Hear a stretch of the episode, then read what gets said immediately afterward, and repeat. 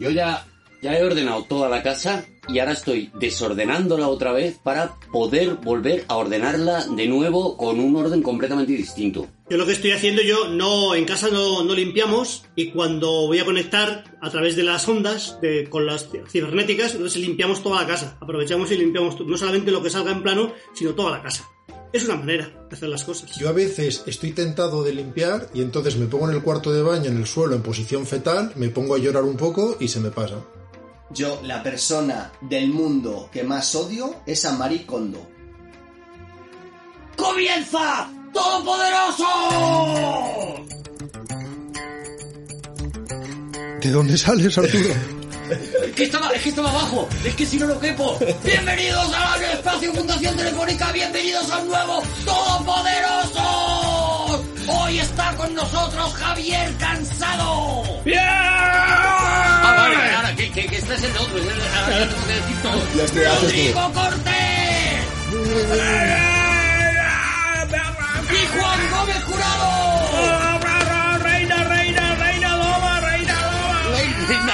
Reina Loba, es el grito cuando, cuando, cuando hablamos de Juan Gómez Jurado, qué maravilla. De llamarle reina, reina loba. Me Oh, encanta, qué maravilla, me verdad, encanta que te atasques, me encanta que te atasques, eh, Arturo, en lo de la presentación, confundiéndote Sí. con Aquí hay dragones. Eh, Arturo, Me este programa es en el que Ya, ya, ya, ya, este es en el que hago cosas, es verdad, el otro estoy, bueno, pues eh, de, de- de árbitro, de juez. Bueno, bienvenidos al nuevo Todopoderoso. Muchísimas gracias al espacio Fundación Telefónica, al que llevamos en nuestra alma, en nuestro corazón, en nuestras entrañas. Y mucha atención, hoy vamos a continuar. Sí, Javi, te veo ya, claro, como, como te estoy viendo, Javi, te veo que haces gestos. Vamos a continuar hoy con, con mi peli No te metas. Este formato que nos hemos sacado de la manga como una excusa para charlar, porque al final e- e- es, eso, ¿no? Entonces, mm, No es justo, Arturo. ¿Por Es una qué? excusa para charlar cobrando. ah, vale, es verdad, claro, claro, teníamos que dejar un poquito claro por qué estamos haciendo Fundación. Fundación Telefónica. No quiero que la gente nos vea como superficiales. Fundación Telefónica. No vaya a ser que, pens- que piense la gente que estamos haciendo esto para que la gente se entretenga o cualquier cosa, ¿no? No, en ningún caso. O sea, nosotros hacemos este programa como por otro lado hacemos todo lo que hacemos por una sola razón. Hmm, Por la sonrisa de un niño. Por la sonrisa de un niño, claro que sí, por supuesto. Juan, has hecho una cosa maravillosa mientras estábamos ensayando la, la puesta en escena del Todopoderosos de hoy, que es que has colocado estratégicamente un libro de Loba Negra que al sentarte tú justo tapas Ay. con la cabeza, Ay. Juan. De verdad que eres un genio del marketing, efectivamente. Pero muy si bien, me muevo, si me muevo, vuelve a verse. Entonces es- está bien porque eh, Ah, claro, vas a ir es- jugando con es nuestra jugando mente. Con la intriga, con la mente, etcétera. Eh, por otro lado, está bien que, que aclares el título, Arturo, te lo agradezco muchísimo porque en mi pantalla, como soy el que estoy grabando el vídeo, eh, se ve al revés siempre. Entonces, si hago algún tipo de gag y humor visual, tenéis que recordarme que, que eh, ponga los letreros siempre escritos al revés. Que no es sí, vamos a estar muy al tanto, Juan. Muy Hiciste pendientes. un, hiciste un enorme eh, ridículo en la anterior edición de este, de este formato y esperamos que lo sigas eh, cumpliendo, Juan. Es lo que se espera de ¿Y ti. cuando, ¿Y cuándo no es fiesta? Eso es. Bueno, atención, porque vuelve Don Cesto. Don Canasto. Don Canasto. Don Canasto. Don Canasto. Se me olvidan los nombres. Habría una, hay una canción que cantaba un cantante iru- irun- irunés, irundarra, Luis Mariano, que se llamaba Mariano. Canastos. La Canastos, es verdad. Con Gloria Lasso. Yo no había nacido todavía, ¿eh? Canastos. Es Yo verdad. ofrezco las alturas, los alturas y la luna. La podría cantar Juan. La, la podría cantar No, Juan. no voy a cantar la canción porque no, no la conozco y porque, porque no canto muy bien, pero, pero sí que os diré que también había una obra de Oscar Wilde que se llamaba La importancia de tener un cesto y creo que es muy importante. De verdad, Juan, de verdad. Bueno, vamos a, vamos a, sobre Mira, todo mira porque, lo que hago yo. porque Don Canasto tiene su canción, Don Canasto, Don Canasto. Y vamos a seleccionar ya mismo el primero que intervendrá hoy, que mucha atención. No fuertes, Bueno, eh, no hoy he fuertes, hecho- no hoy he hecho- fuertes. Arturo, hoy he hecho- Arturo. ¿Eh, qué? ¿Eh? ¿Telefónica te ha hecho un decorado nuevo para ti? Sí. Ah, porque el otro día te hizo otro forillo, ¿no? ¿Sabes qué pasa? Que se llama Espacio Fundación Telefónica. Entonces, en el espacio donde yo estaba no daba mucha sensación de espacio. Y ahora mismo, fíjate, lo que tengo, lo que tengo por detrás. Por detrás, eh, por detrás pueden cantar los abandeños. Que no lo descarto, que Vale. salgan en algún momento. Y eso, Vale, puede, eso atención. puede explicar la desnudez de mi, de mi propio forillo. Eso es, que también se ha comentado mucho, Rodrigo, la tristeza que, que A mí me han regalado que hay un sombrero. espalda. Está muy bien, te queda queda muy bien. muy bien. Gracias. Te Bueno, queda muy bien y debería la- llevarlo siempre con auriculares, Javi. Cuando película- esto pase y salgas a la calle, acuérdate de sombrero y auriculares, Es ¿vale? curioso porque eh, para aquellas personas que estéis escuchando el podcast y no viendo en, el- en YouTube, en Espacio Fundación Telefónica, Javier Cansado, eh, voy a describiros el sombrero. El sombrero es una mezcla de fedora, porque tiene el corte y, y el- y la forma de un fedora. Sin embargo, el aspecto es de Panamá. Entonces te, produce, sí. te produce una sensación como muy, muy de, de disonancia cognitiva. Y luego encima lo lleva encima los auriculares. Pues te agradecemos muchísimo la explicación y mucha atención porque vamos con la primera intervención de Don Canasto que es... Bueno, hoy tengo que decir que he hecho mm, algo conceptual, ¿vale? Es un jeroglífico y tenéis que adivinar a qué persona le ha tocado hablar en ese momento según el jeroglífico que yo he hecho, ¿vale? Qué nervios. Entonces, muestro el primero. Atención, lo acerco. Lo un poquito, súbelo un poquito. Lo subo un Esos son poco. Faimino y cansado. Y entonces es cansado. ¡Cansado! ¡Muy bien! Pero Eh, bueno, Está Arturo, Rodrigo. pero es Le que- ha tocado a Javier Cansado, atención. Arturo, es que ni yo mismo. Dime, dime. ni- Pe- perdóname una cosa. Primero, está guay porque eh, has hecho a Javi con los pelos de ahora, que es, es muy divertido. Pero esto qué mierda de jeroglífico es. O sea, te invito a dibujar a es un- Javi es con un, un señor al lado. jeroglífico Y, y lo ha pillado Rodrigo y eso es lo que te está dando rabia. Que lo ha pillado Rodrigo. Hay un error garrafal. Yo, ¿Cuál, cuál, cuál, cuál? yo os visto de azul y, Carlos y Famino visto de rojo. Mira que lo he hecho para despistaros, a ver si así no ¡Ah! adivinabais el jeroglífico. Pues mira, a mí- a mí me ha confundido Y- total. Y mira cómo te he bloqueado, ¿eh? Cómo lo he En conseguido. la pantalla de Juan se ve bien porque él lo tiene invertido. Vale, eso es, eso es. Que no, que, que no, que, Juan. Que estás que no, que. mintiendo salvajemente. Lo he hecho, lo he hecho así, lo he hecho así para despistaros. Bueno, atención, Javier Cansado es el primero que nos va a defender una peli. Bueno, voy a contar un poco para la gente que no escuchara la primera edición de esto, que es traemos Para los recién llegados que- al programa, para los que han Es- llegado haciendo zapping para en los el que se acaban de conectar, que eso siempre se, se ha dicho mucho, para los que se acaban de conectar, que lo dice un locutor que no tiene nada que decir y así repite. Eh, eh, lo que estamos haciendo es traer películas que aparentemente para una mayoría grande no son películas especialmente importantes, pero para nosotros sí que lo son y venimos aquí y las defendemos. Y muchas más sorpresas. Javier Cansado quiere defender una película que se llama La pasión de vivir. ¡Toma! Toma ya. ¡Toma! ¿Cuál ¿Qué? es esa? ¡Hala! Juan, que miras así, ¿cuál es esa? Pues Que no lo sé, no, no tengo ni, ni la más remota idea. Es la primera vez que lo oigo acerca de esta película y me has dejado muy descolocado. Pero como tenemos todos ordenador delante, Y si te digo que es una película de Ken Russell, Ujú. que es la biografía de Piotr Tchaikovsky, ¿cómo te has quedado? ¡Eh, Tchaikovsky! ¿Cómo te has quedado? ¿Es Piotr o Pietro?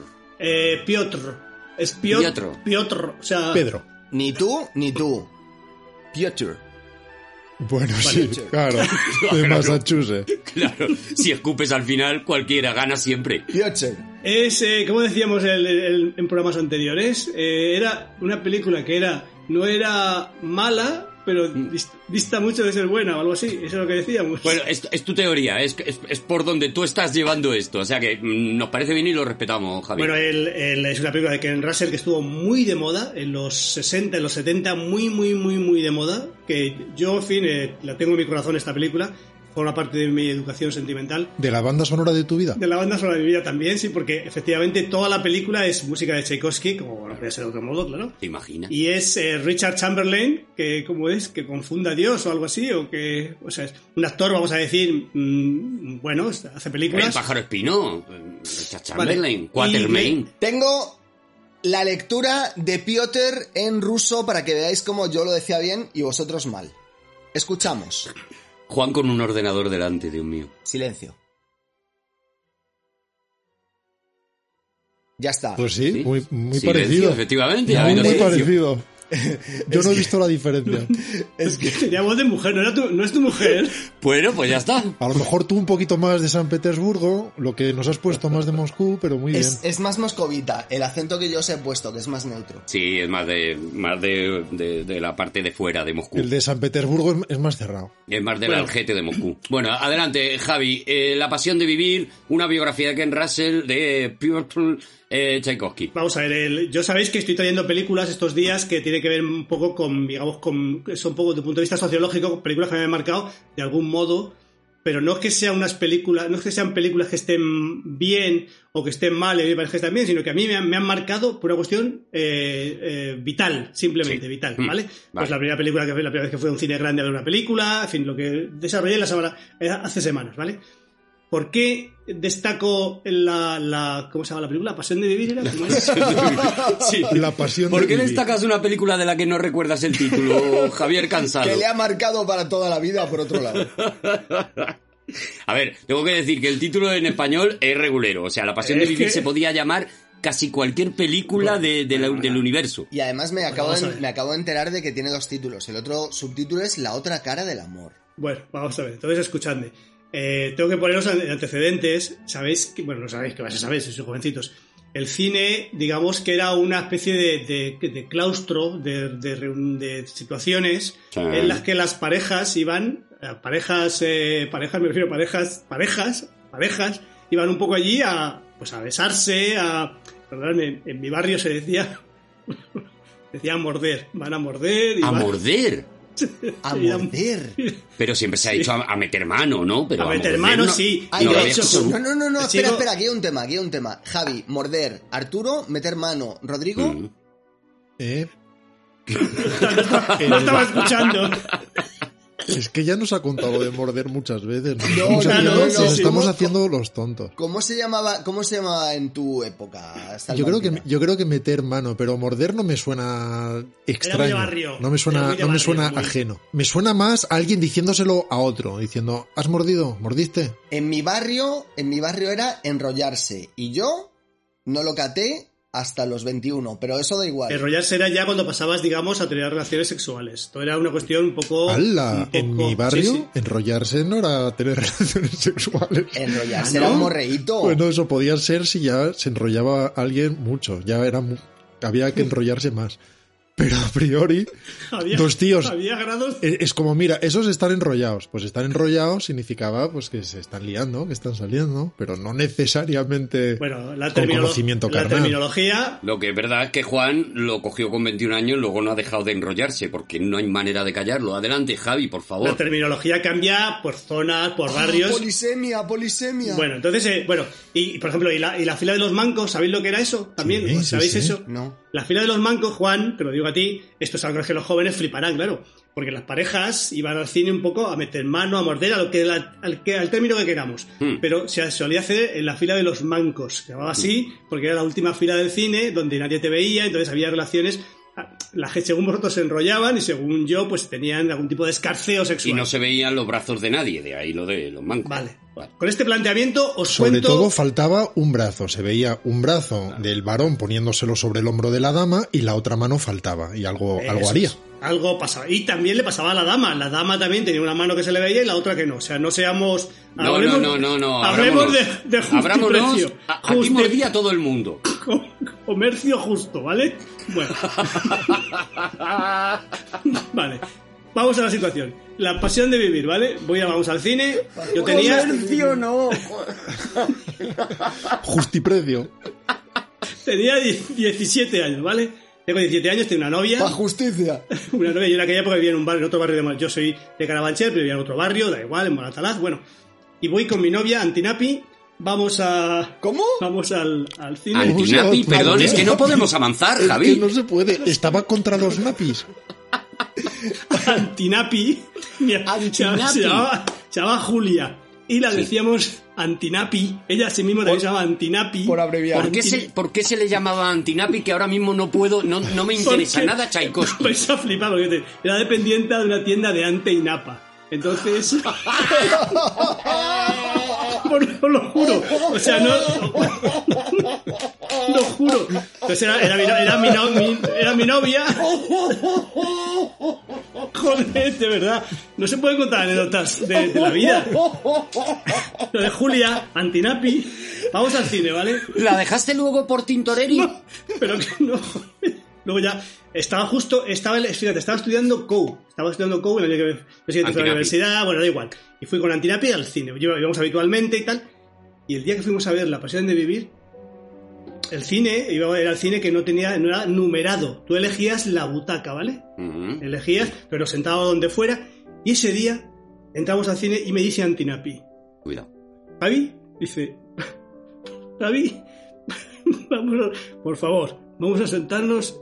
Y me dijo, perdonadme, en la, en la fila de los mancos. Me dijo eso, Oh. Antinapi. ¡Antinapi! O entras al cine y te dice tu novia que si te, si te sientas en la fila de los mancos. Claro, pa- en ese momento eres un Miura, eres, eres- eres- el mundo está, el mundo se abre sobre ti. Pues le dije que no. Anti- No, me- no, no, ¡No, no, no, no, no, no, no. Es broma, estoy breveto.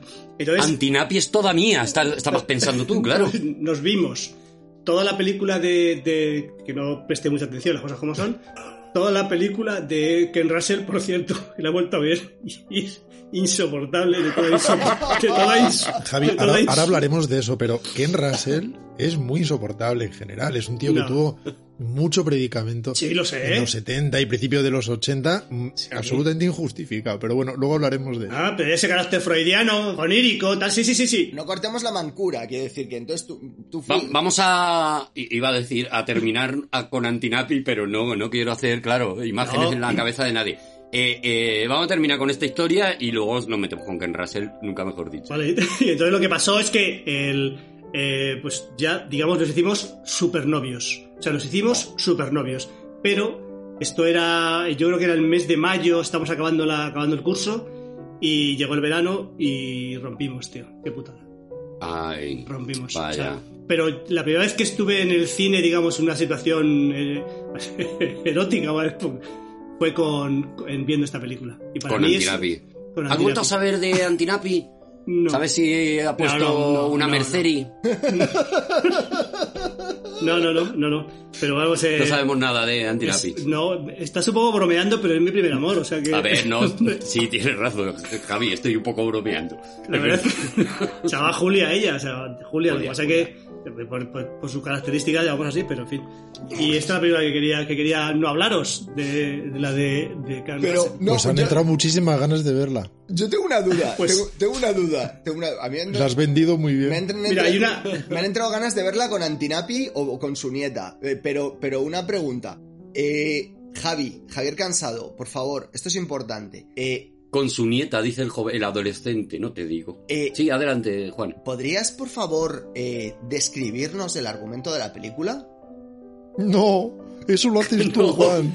No, aparte, No, pero- ¿Recuerdas, ¿Recuerdas algo de lo que va la película? Sí, hombre, que sí, que sí me acuerdo. O sea, vamos a ver, de, aquel, de aquella visión tan, tan, tan antigua y tan emocionante, solo me acuerdo del final de la película, que yo llegamos a estar ya exhaustos. Es una película larga, dos horas, cuidado, da para mucho. Pero fue al final de la película se fuman un cigarrito, ¿no? En tu, pe- en tu visión, digo. No, pero al final, en, en la, la mujer de Tchaikovsky, sabéis que era homosexual y se casa, entonces no puede satisfacer a su mujer, bueno, sus movidas. Y entonces eh, ella acaba en, un- en, un- en una residencia, en un, en uno- un- en un manicomio, y las escenas finales en el manicomio son brutales. Y eso sí que me acuerdo perfectamente. Y, y es la, la vida, al final, o sea, no, no es la vida, porque solo son como unos cuantos años de Tchaikovsky. Pero el- es un poco de, desde que empieza a descollar como músico, como compositor, hasta que ya tiene éxito y tal, y en fin, no, tiene mayor. Con el final se te bajó un poco, ¿no? Ya, ya. Pare- paremos ya con este tipo Ken de chistes, por era favor. un director Eh, eh, barroco, Russell, excesivo, que estéticamente deslumbró a una generación de críticos por razones que se me escapan y que hizo pelis como Tommy, por ejemplo, la famosa ópera rock de, de Tommy, sí, sí. o El novio. Bueno, esta que esta de la que no estamos hablando eh, Sí, sí, lo sé, éxito, lo eh, sé. gran Y, éxito, y- esta y probablemente su mejor peli sea Viaje alucinante al fondo de la mente, Alter States, que tiene más interés, está basada en, en la parte más superficial, por otro lado, y más lisérgica de- del mundo de Castaneda. eh, llevado a un terreno pseudocientífico y en fin, la peli tiene cosas interesantes, pero en general solía ser un esteta muy excesivo y bastante pesado. Y, yo creo que la última peli, y seguro que hizo después más, pero cuando se le perdió el título, cuando se le perdió la pista, fue yo creo que con La Pasión de China Blue, que es una peli bastante mala, que tenía eh, un tratamiento musical basado en la Sinfonía del Nuevo Mundo de Borsak, pero como con saxo, con... En fin, no, no es alguien que vaya a sobrevivir, creo, al paso del tiempo. No, pues es que, es que yo creo que es, la sensación que da es que, ¿cómo hago, cómo hago esta escena? Pues así.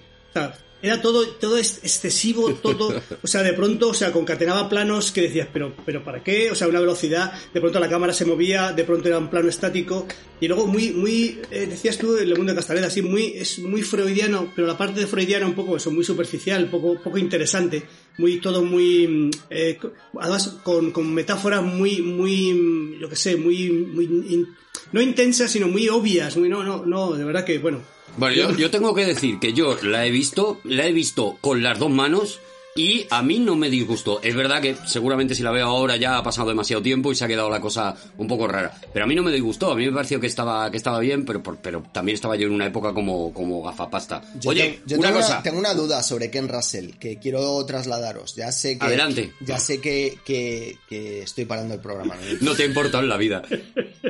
Eh, ¿Es posible que, que Ken Russell eh, viva dentro de esa especie de, de, burbuja que se crea eh, a veces de culturetismo que no tiene explicación ninguna y, y, eh, lo, traslado a otros casos. Eh, bueno, no, es que sí, voy a empezar a citar gente de aquí y entonces no, no estaría bien. Quiero decir... Estás parando mucho el programa, Juan. ¿Cómo? Que estás parando mucho el programa. Adelante, arranca, trata de arrancar. Estás haciendo otro programa. Es, probable.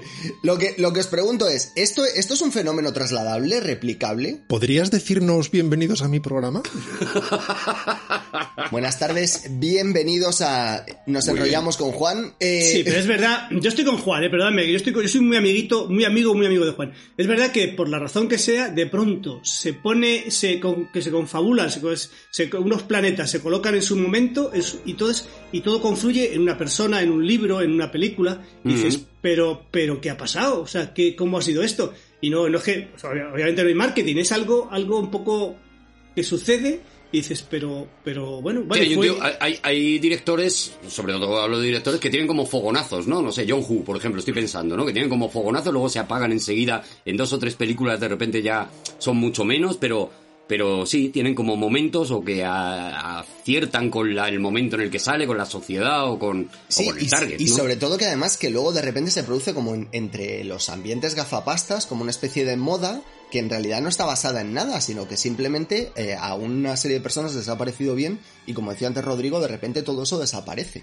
Quiero decir, esto es un fenómeno mm, eh, que, veáis en más en más ocasiones o estoy loco? No vamos a mencionar nombres, Juan, pero es viejo como el mundo, no, no es nada nuevo ni responde a nada particular más que a las inercias. Y, y, se justifica en el hecho de que la mayor parte de la gente hablamos de cosas sobre las que no sabemos. Así que repetimos la opinión de alguien. Cuando eh, copiamos y pegamos una opinión ajena nos sentimos confortables porque sabemos que no nos la estamos jugando. Y, y a veces eso sucede con esos ambientes culturetas de los que estás hablando en otras ocasiones, ¿no? Es, Yo no creo que sea solo de los culturetas, ¿no? Porque también ha habido ese tipo de directores en el cine más comercial que durante tres películas todo el mundo hablaba de ellos y luego boom, boom, boom, boom, boom. el, fenómeno, el fenómeno contrario, que es gente que en su momento no tiene ningún interés, ningún éxito. Siempre se pone el caso de, de Juan Sebastián Bach, Bach, Juan Sebastián Bach, que en su época no era alguien reconocido y que y, después dices cáspita. Claro. Entonces, bueno, en, realidad en su época sí, sí tenía reconocimiento, pero, pero no era considerado uno de los grandes y no sobrevivió. Si no, si no lo rescata Mendelssohn, la figura de Bach se habría disuelto. Ahora lo consideramos uno de los tres nombres intocables e imbatibles de la historia de la, de la música culta pero tiene razón que, corrió serio riesgo de, verse difundido en la historia. Instrumentista y tal, y se le llama, pero no era un, no era un compositor, decía, bueno, sí, bueno, pues, bueno, del montón, eso, caramba. Oye, chicos, ahora sí, ahora sí. Juan, has interrumpido, has interrumpido muy bien, porque el debate, luego si queréis seguimos con él un rato. El debate molaba, pero mucha atención porque nos tenemos que ir a lavar las manos. Venga, vamos a lavarnos las manos. Oh, qué maravilla. De verdad, con las manitas limpias. Yo me las Bueno, seco vamos al, viento, me las seco. Ah, te la secas al viento, qué tío, qué valiente, de verdad. ¿Cuánto, cuánto has aprendido de Antinapi? Es De- de- muchísimo mejor secarte las manos con eh, papel Que secarte las manos con los secadores de los servicios. ¿Por qué los ¿Por secadores de los qué, servicios? Juan? ¿Por qué, Juan? Porque los secadores de los servicios eh, recogen el, el- el aire y entonces los están cogiendo todos los gérmenes del aire y te los están lanzando a las manos. Es decir, se ha probado que cuando tú te secas las manos con un secador de un servicio tienes más bacterias que antes que... ¿Sabes de que el, el récord mundial de mantenimiento de manos bajo un secador de manos antes de frotárselas en el pantalón directamente está en 5 segundos dos décimas? Un señor holandés, creo, que tiene una paciencia tremenda. Oye, vamos al siguiente de Don Canasto. ¡Suerte! Don Canasto. ¡Suerte, chicos! ¡Suerte! Yo Don estoy, Canasto. suerte. Cuidado el jeroglífico. Cuidado Suerte. el jeroglífico, ¿vale? Cuidado que este creo que es un poquito incluso más complicado que el anterior. Mucha atención. Vamos a ver si descubrís a qué persona corresponde La Virgen María. este jeroglífico, fijaos bien, es normal que al, al principio dudéis. Nah. Baltasar. Ajá, bueno, es Pero un aquí, rey aquí le- has acertado con el color, ¿eh? Aquí no Con te un pelo muy largo. ah, ah, ah, Reina Roja. Concur- Reina Roja, Ay, efectivamente. Iba a decir brutal. concursante. Por lo tanto, corresponde a... A Juan Gómez Juan Jurado. Gómez Jurado. Ah, yo a mí. Vale, vale, vale.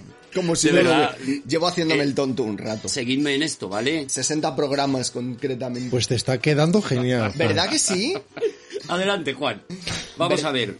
Juan Gómez Jurado propone como primera película a defender, a, a- a- a elogiar, a, a- a loar Sharknado. Pero vamos a ver, este programa Vale. no era de pelis buenas que no tenían el reconocimiento que merecen. Pues supongo que Juan Gómez Jurado considera que no ha tenido Sarnado. Que fíjate que lo ha tenido, él aún así necesitaba un merecimiento y un reconocimiento mayor, ¿no, Juan? Pues muchísima suerte, Juan. Adelante. Pido disculpas porque, eh, claro, eh, eh, me estoy saltando un poco a lo mejor la regla que no nos hemos saltado con El Gran Marciano o The Music Lovers. No, Perdón, no, ¿eh? Con The Music Lovers no lo sé. Pero el Gran Marciano defiendo que es una buena película. Defiendo. The Music Lover es la de Harry. Pongo mi discutible prestigio en juego. Defiendo que es una película muy bien hecha por muchas razones. Vale, pues yo voy a hacer lo mismo con Sarnado. Voy a poner mi discutible prestigio en juego y, y esto va a salir evidentemente mal, pero no me importa. Eh, para aquellos que no, no lo conozcáis, ¿tú conoces Sarnado, Javi? No. No conoces Sarnado. ¿Tú conoces Sarnado, Ar- eh, Arturo? Sí, sí, claro que Sí, conoces Sarnado, bien. Para- Perdóname, pregúntamelo otra vez, pregúntamelo otra vez. Pregúntame si la, si la, si la he visto, si la sé. Javi, ¿conoces Sharknado? No, no, claro, claro que no. No, no, no, no. Claro, claro. Claro que no, que no, que no, claro. Claro que no. Eh, Sharknado es una película... Sharknado es una película del año 2013, se hizo directamente para televisión. A mí no me importa que no me preguntes. Eh, ya, es que tú ya sé que la, sé que la conoces. ¿La has visto, por cierto? No. No. En- Entonces, ¿cómo sabes si es buena o mala? Porque te conoce. No, si estoy atendiendo. Eh, vale. Venga, a ver, adelante. Javi. Vale, Eh. Sarnado es una película del año 2013 hecha directamente para televisión para el canal Sci-Fi.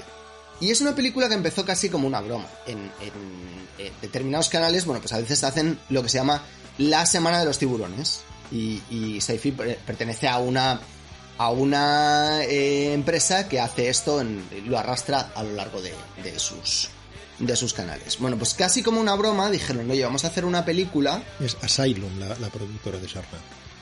por desgracia, sí. Eh, eh, que luego, Rodrigo, podrías hablarnos un poco de Asylum, si quieres. Sería mm, interesante contar la historia de lo que ocurriría si dentro de un tornado, un tornado se metiera dentro del mar y eh, arrastrara a todos los tiburones del mar dentro del tornado, entonces fuera un tornado hecho por tiburones. Entonces de ahí viene... Con esa premisa no se puede fallar, claro, Shark- vas bajo Ah, la seguridad. Shark, Sharknado, claro. Sharknado. Sharknado, claro. Tornado de tiburones. Tiburonado. Tiburonado sería. Tiburonado es, perdóname, muchísimo mejor que Sarnado. Me parece que tenía que ser ese efectivamente el, el título original. Entonces la historia cuenta. Es absolutamente desquiciante. Eh, cuenta la historia de, Tara Reid y, su eh, ex marido que de alguna forma eh, están intentando sobrevivir a este tiburonado.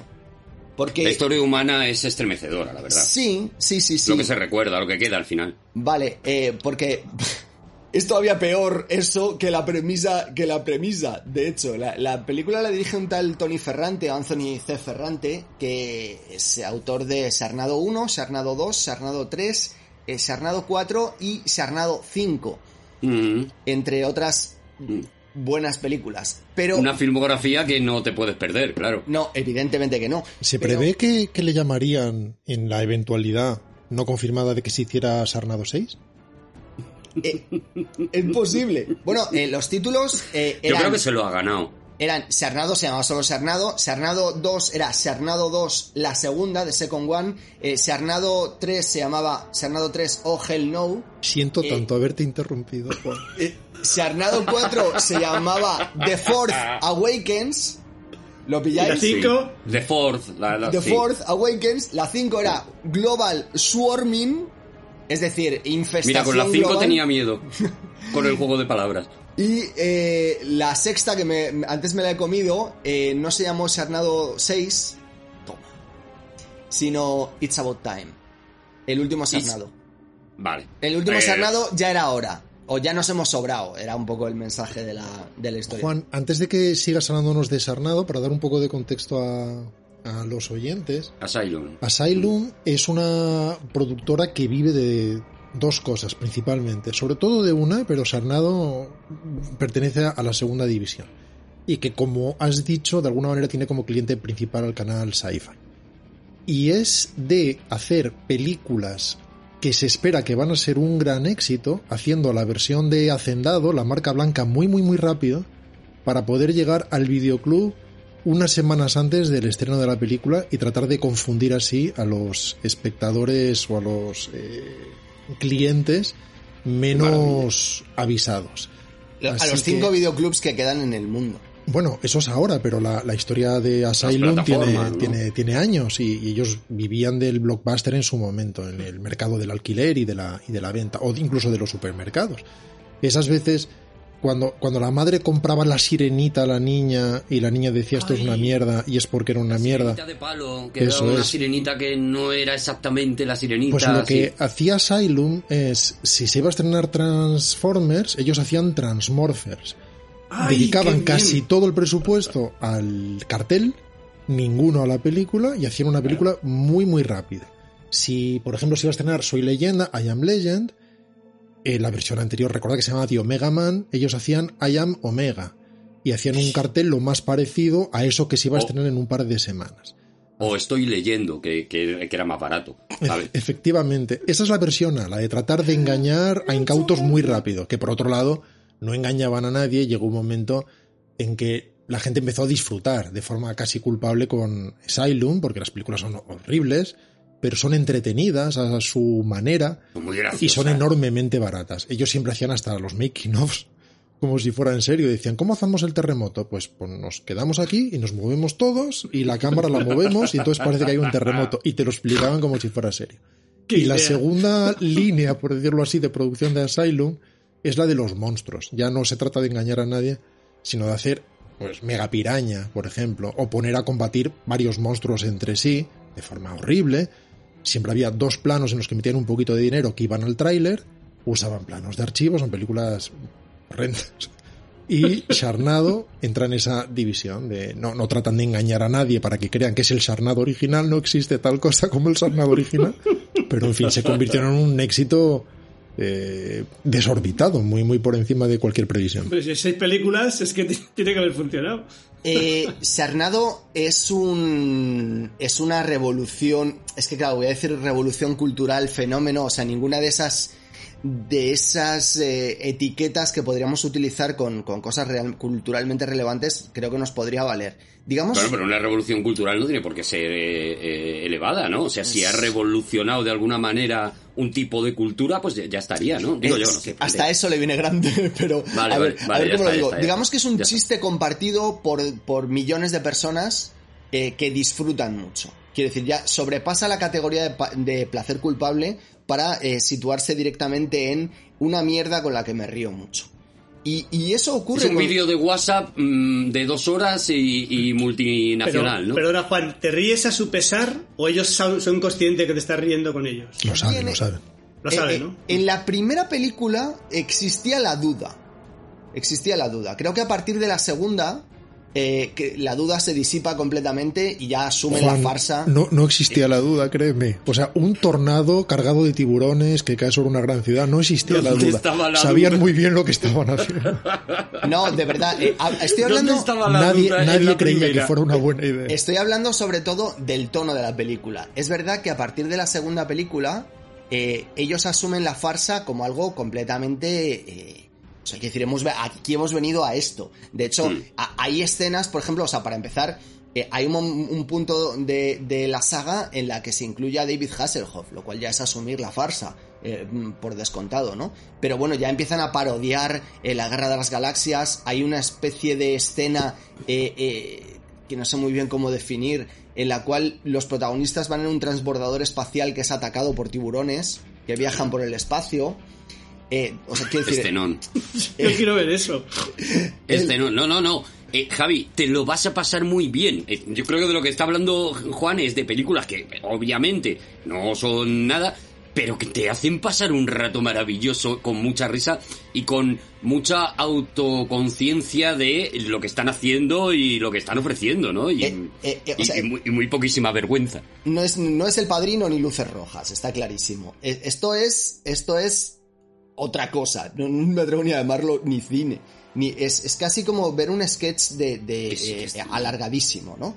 Pero lo curioso es que mientras tú estás viendo Sarnado, eh, tú vas asistiendo con cada vez mayor eh, asombro a la desvergüenza de un grupo humano que está eh, planteando una locura cada vez más, más lisérgica y más, y más absolutamente incomprensible. O sea, hay un momento ya en el, en el que uno de los tiburones que viaja de, dentro de este eh, aterriza en el tejado del coche que, que van conduciendo los, los protagonistas y se pone a intentar eh, arrancar el, el tejado del coche para eh, poder acceder al interior y comerse a la gente. O, o- otro instante en el que el, el protagonista eh, se lanza eh, utilizando una motosierra al interior de un tiburón blanco y mientras se lanza al interior del tiburón blanco lo destroza para aparecer en, en Oye, Esa escena es una obra maestra. Me, Sí, me gusta- me gustaría mucho justi- justificasen cómo viven fuera del agua los tiburones. Que me, gustaría, me gustaría mucho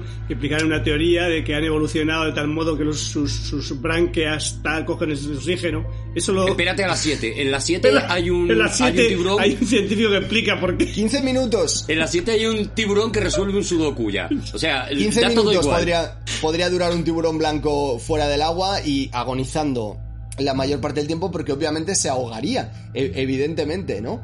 Eh, no, no, no es, obviamente no hay nada de ciencia en lo que estamos viendo, pero, pero lo curioso es como eh, cada vez se les ocurre una marcianada mayor, cada vez se les ocurre una fricada mayor, entonces tú, si te dejas llevar, si entras, sabes que estás viendo una mierda, pero eh, que vas a... Que aquí hemos venido a reírnos. Por eso con Sarnado no te metas, Rodrigo Cortés. Mira, en un festival de Cannes hace unos 10 años no había estrenado todavía Buried, entonces no na- nadie sabía quién era y eso ayudaba a, a lo que os voy a contar ahora. Fui con alguien cuyo nombre no revelaré, no por ninguna razón, sino porque simplemente no le he preguntado si puedo decirlo, pero no es difícil deducir quién es. Y, y tenía la misma duda que tú, que es, ¿hace esto en serio Asylum? Así que nos acreditamos para tener una entrevista con Asylum, con la gente de Asylum, para saber qué hacían y por qué lo hacían.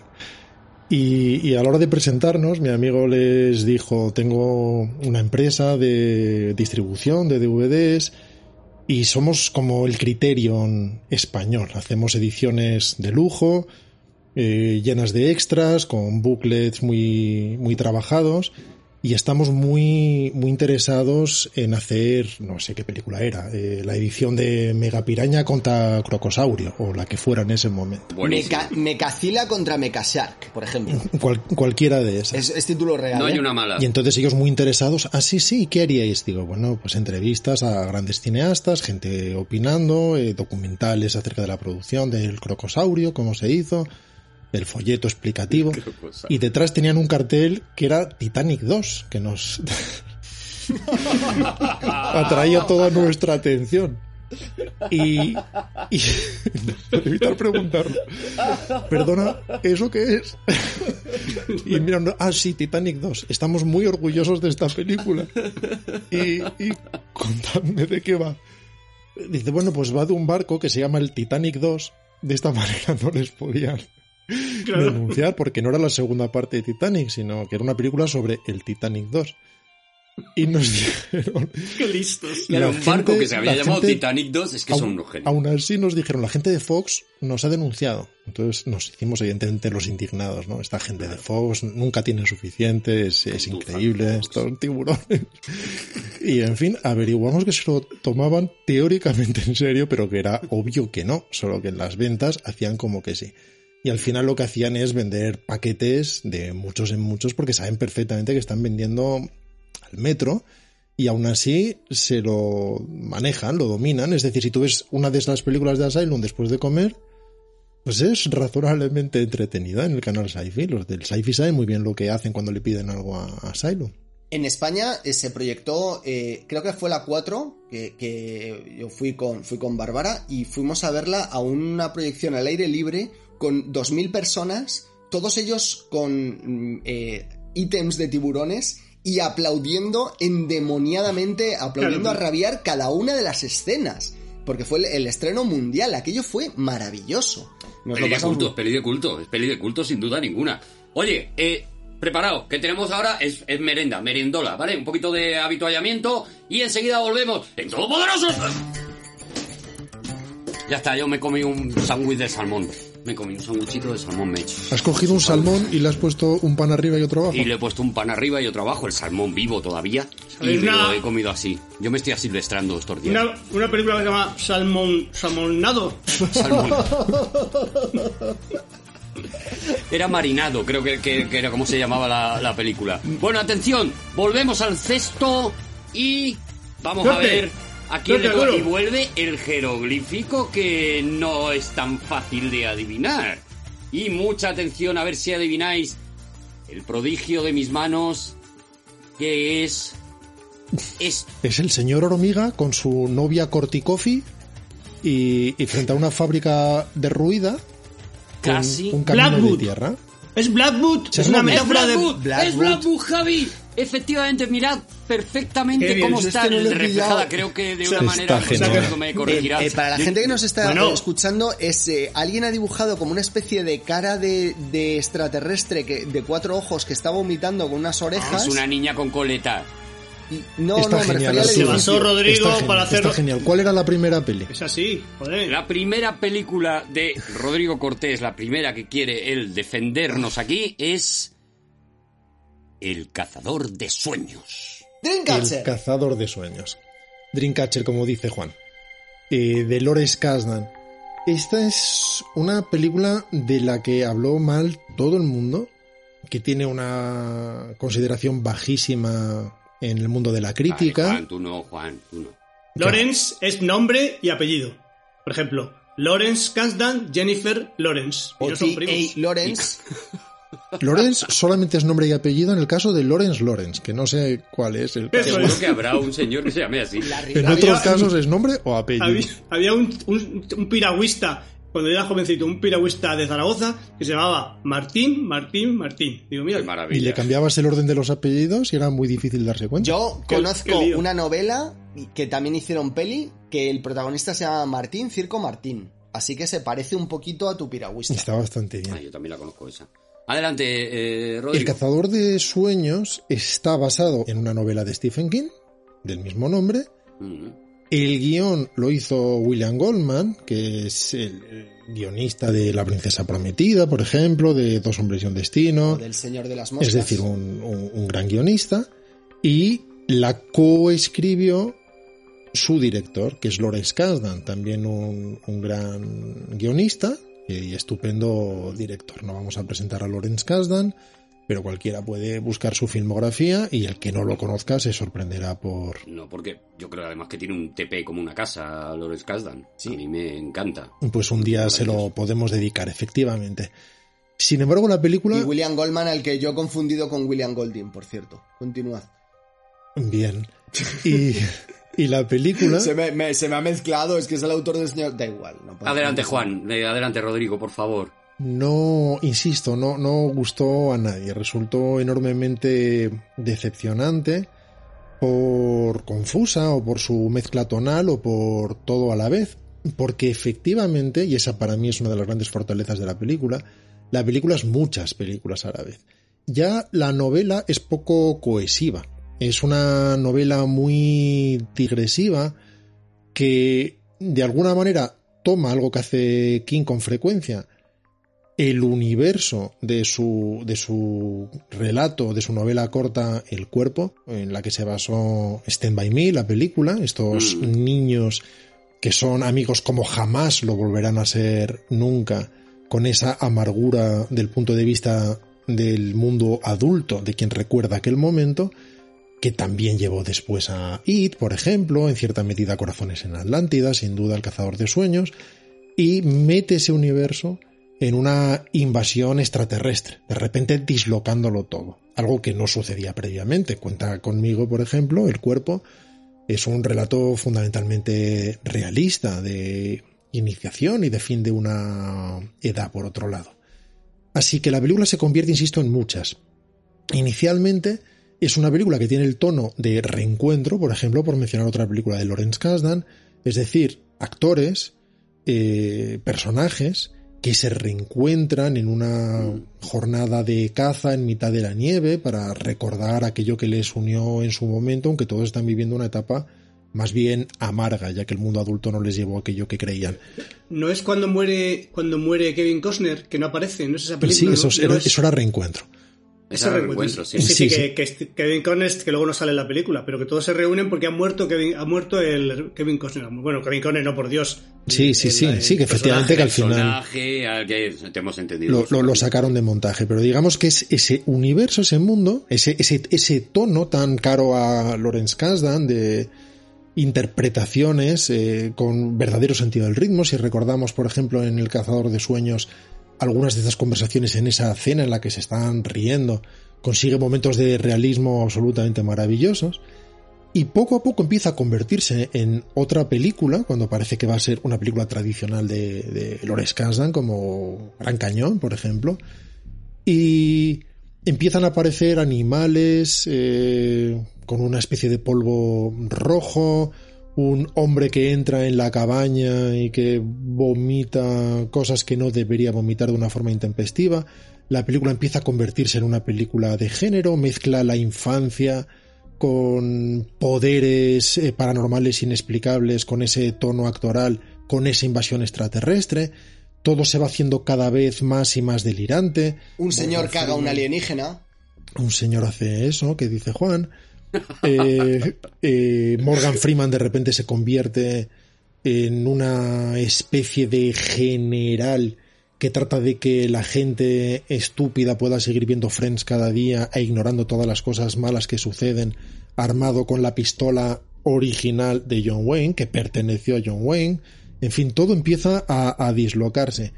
Hay incluso momentos en los que la película parece escrita por Charlie Kaufman, por ejemplo. Hay un momento maravilloso, en mi opinión, en que el protagonista acude al almacén de su memoria. Y cuando acude al almacén de su memoria, vemos físicamente el almacén de su memoria. Vemos cómo a veces tiene que hacer sitio en según qué zonas para poder meter recuerdos nuevos, cómo decide conservar algunas letras de rock and roll o discos importantes pero borrar algunos. Y todo eso lo vemos, sucede realmente con, carri con carritos que portan documentos y para mostrarnos precisamente que hay una estancia que es privativa de él, en la que nadie puede entrar, porque este alienígena empezará a leer mentes y será incapaz, sin embargo, de entrar ahí. En fin, una película que empieza como una reunión de amigos, con ese tono, y se convierte en todo eso que os estoy contando, en una pandemia brutal. Empieza como si los niños de Cuenta conmigo se hubieran juntado muchos años después, o sea, parece hasta casi una secuela eh, eh, escondida. Eh, se hubieran juntado muchos años después y bueno, ¿qué, les pasa? ¿no? Y de repente empieza a pasar todo ese mm, delirio que es lo que yo creo que a la gente pues asustó. Eso es lo que precisamente hizo que la película no gustara nada y que la crítica considerara que era una muy mala película, porque debieron de pensar que todo eso sucedía sin querer o porque alguien no estaba al mando, alguien no, no, no, estaba llevando el timón.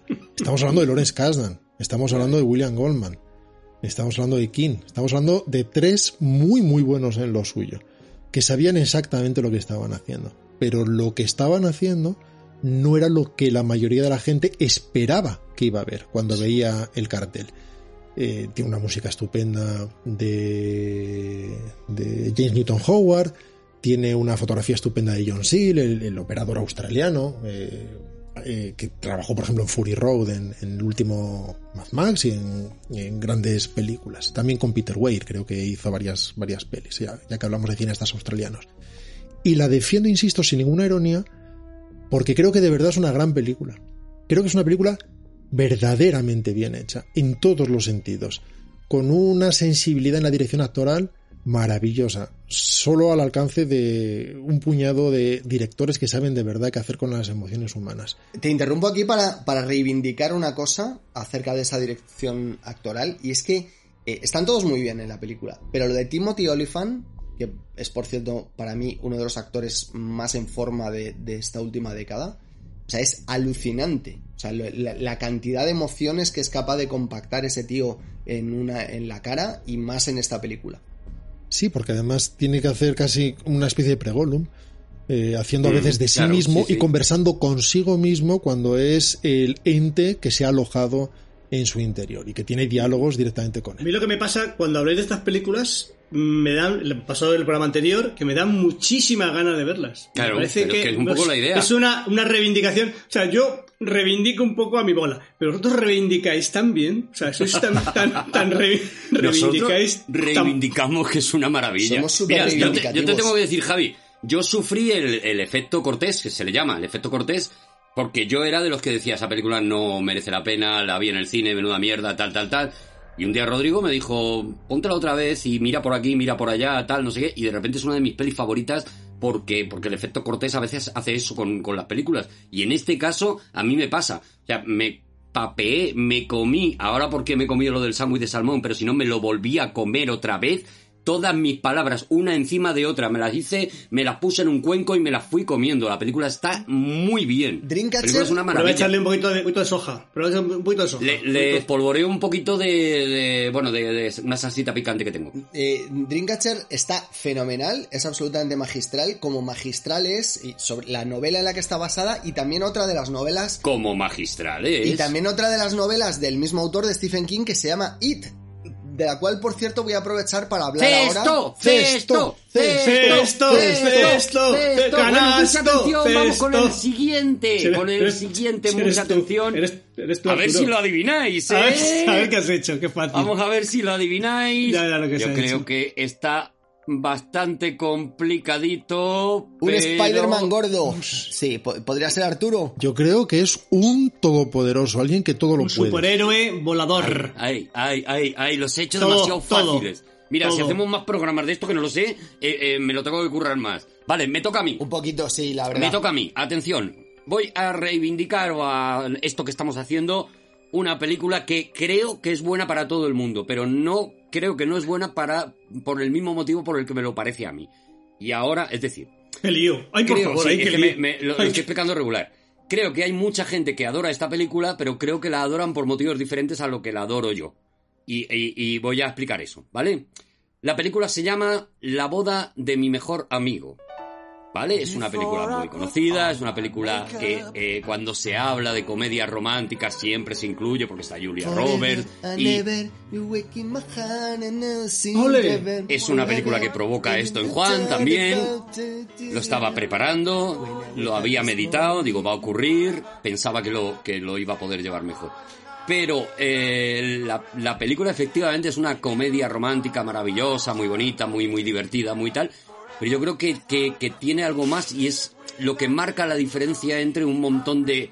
eh, dentro de un género, las películas que pertenecen a ese género y que en ese género son buenas y las películas que se convierten en buenas per se, independientemente del género al que pertenezcan. Yo creo que esta película está eh, escrita, dirigida, interpretada de una manera tan excepcional, tiene momentos tan absolutamente inolvidables, si te pones a pensar en la película te salen, y eso yo creo que es bastante, no sé si estáis de acuerdo conmigo, es bastante complicado, mm, más de cinco momentos inolvidables de una película, a mí ya me la convierte en una película que va más allá de, de los géneros o de lo que sea, y, y esta película lo tiene. Depende, depende, porque por, ejemplo, yo soy una persona que tengo muy poca memoria.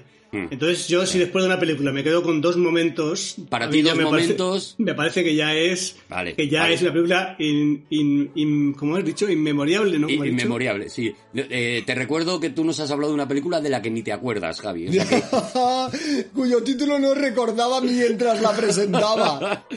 te recuerdo que para ti esa película se llama. Vamos a por todas Antinapi. Entonces, claro, mm, mm, permíteme que, que lo, Antinapi tercera base. permíteme que lo pongan entre dicho.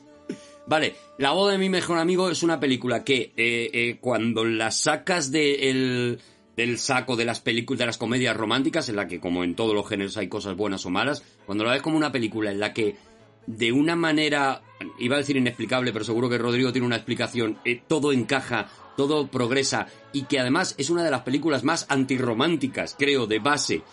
Si tomamos el romanticismo como, como, como lo que se ha hablado, el romanticismo clásico, lo más antirromántico posible, me parece que lo que estaba intentando esa gente es hacer otra cosa, es precisamente subvertir el género y hacer una película que aparenta, un trampantojo, o sea, una película que aparenta una cosa, pero que detrás está el mensaje, no digo contrario, pero muy opuesto al que todo el, el- el envoltorio parece, parece mostrar. Es una de mis películas favoritas, por supuesto una de mis escenas mm, inolvidables es, es el momento del restaurante que ha cantado Juan, pero tengo un montón de ellas y eso, y no habrá sexo, pero habrá baile. Qué Ya bonito, está, qué bonito. está, Oye, quiero, está. ¿puedo ¿Qué tal he reivindicado, Javi? Sí, está, está bien. Me da, fíjate, me dan ganas de verla. ¿Puedo, Eh, ¿puedo, ¿Puedo reivindicar al director, a PJ Hogan, por favor? Sí, claro, claro, claro. Eh, eh, creo que además. A ver cómo explico esto. Eh, Este señor venía de dirigir la boda de Muriel, no sé si la habéis visto, pero. pero Magnífica. mucha boda, mucha boda, ¿no? bueno, sí, hizo dos bodas seguidas, el pobre hombre.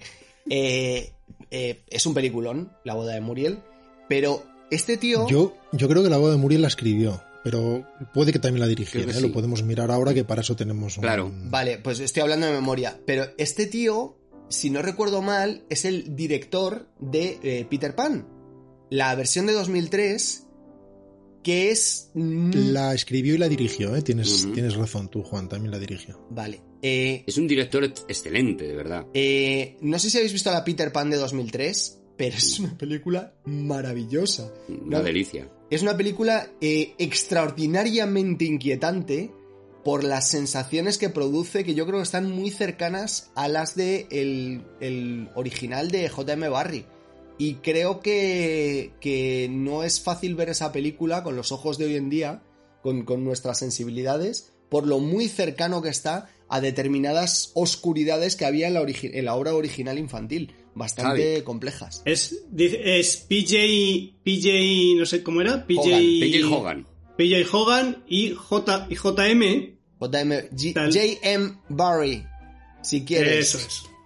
Te puedo- puedo- Hacemos un programa de Peter Pan entero ahora mismo, Yo estoy, improvisado. estoy a todo, estoy a todo. De verdad, Douglas Douglas. Bueno, eso, que, que me gusta mucho esa película. No sé, Rodrigo, si... Hace mucho que no veo la boda de mi mejor amigo. Es una, recuerdo que era una comedia estupenda y que efectivamente de alguna manera negaba el género, que es lo que sucede casi siempre con las buenas eh, comedias románticas y que las hay, eh, por razones obvias, no es mi género favorito. También lo ha cultivado el propio Lawrence Kasdan, por ejemplo en French. Kiss. Probablemente mi comedia romántica favorita es una de Peter Weir que es eh, Matrimonio de Conveniencia, Green Card. Pero, pero recuerdo que estaba deslumbrante Julia Roberts y que era una película con un ritmo estupendo. Y, y de verdad que es, está, está muy lejos de las comedias románticas cuando la, cuando la tienes que, que- Juan, eh, estamos hablando de otra cosa, Juan. Primera edición de Peter Pan de Tienes mil no- un libro, Juan. 1925. Tienes un libro. 1925. Tenemos que hablar un Gracias. día de Peter Pan. Eh, Juan. Cesto, por favor. Vamos con el cesto.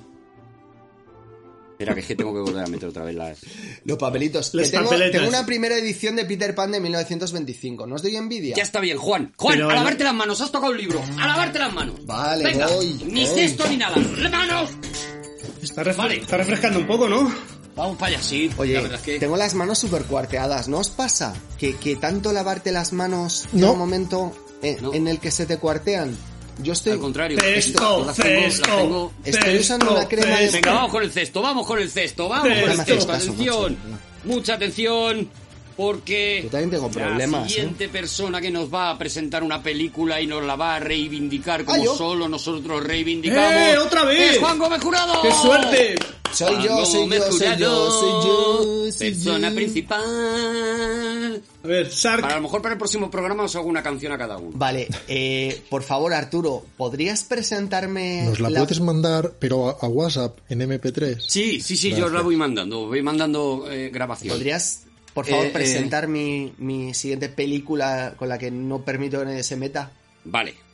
La siguiente película eh, que plantea Juan Gómez Curado es Gremlins 2. ¡Ole! ¡Ole! ¡Qué atrevido! Madre mía. Adelante. ¿Es de un barco que se llama el Gremlins 2? El Gremlins 2, sí. que se vuelve a hundir. Oye, antes no te quería decir nada, pero realmente sí que se hizo una secuela oficial de Titanic. Oficial. mm, Define oficial. Oficial, oficial, oficial. La, se llamó Britannia y, y era una secuela realmente oficial de, de, de Titanic. Lo que pasa es que, claro, no hundían el mismo barco por razones obvias. Yo creo que para que sea secuela oficial se tiene que llamar Titanic 2. O sea, la Segunda- secuela oficial la hizo Asylum. Tiene Una que... parte. Que si no, no hay secuela, no es oficial. Lo llama Britannia, pues claro. Bueno, secuela oficial es del tenedor de los derechos. Bueno, da igual. Eh, ¿Habéis visto Gremlins 2? Javi, ¿has visto Gremlins 2? Creo que creo que he visto Gremlins la, la película, o sea, la, la primera, la de los... La primera. La ¿Cuántos momentos inolvidables tienes de Gremlins? La primera, Javi. No los mojéis.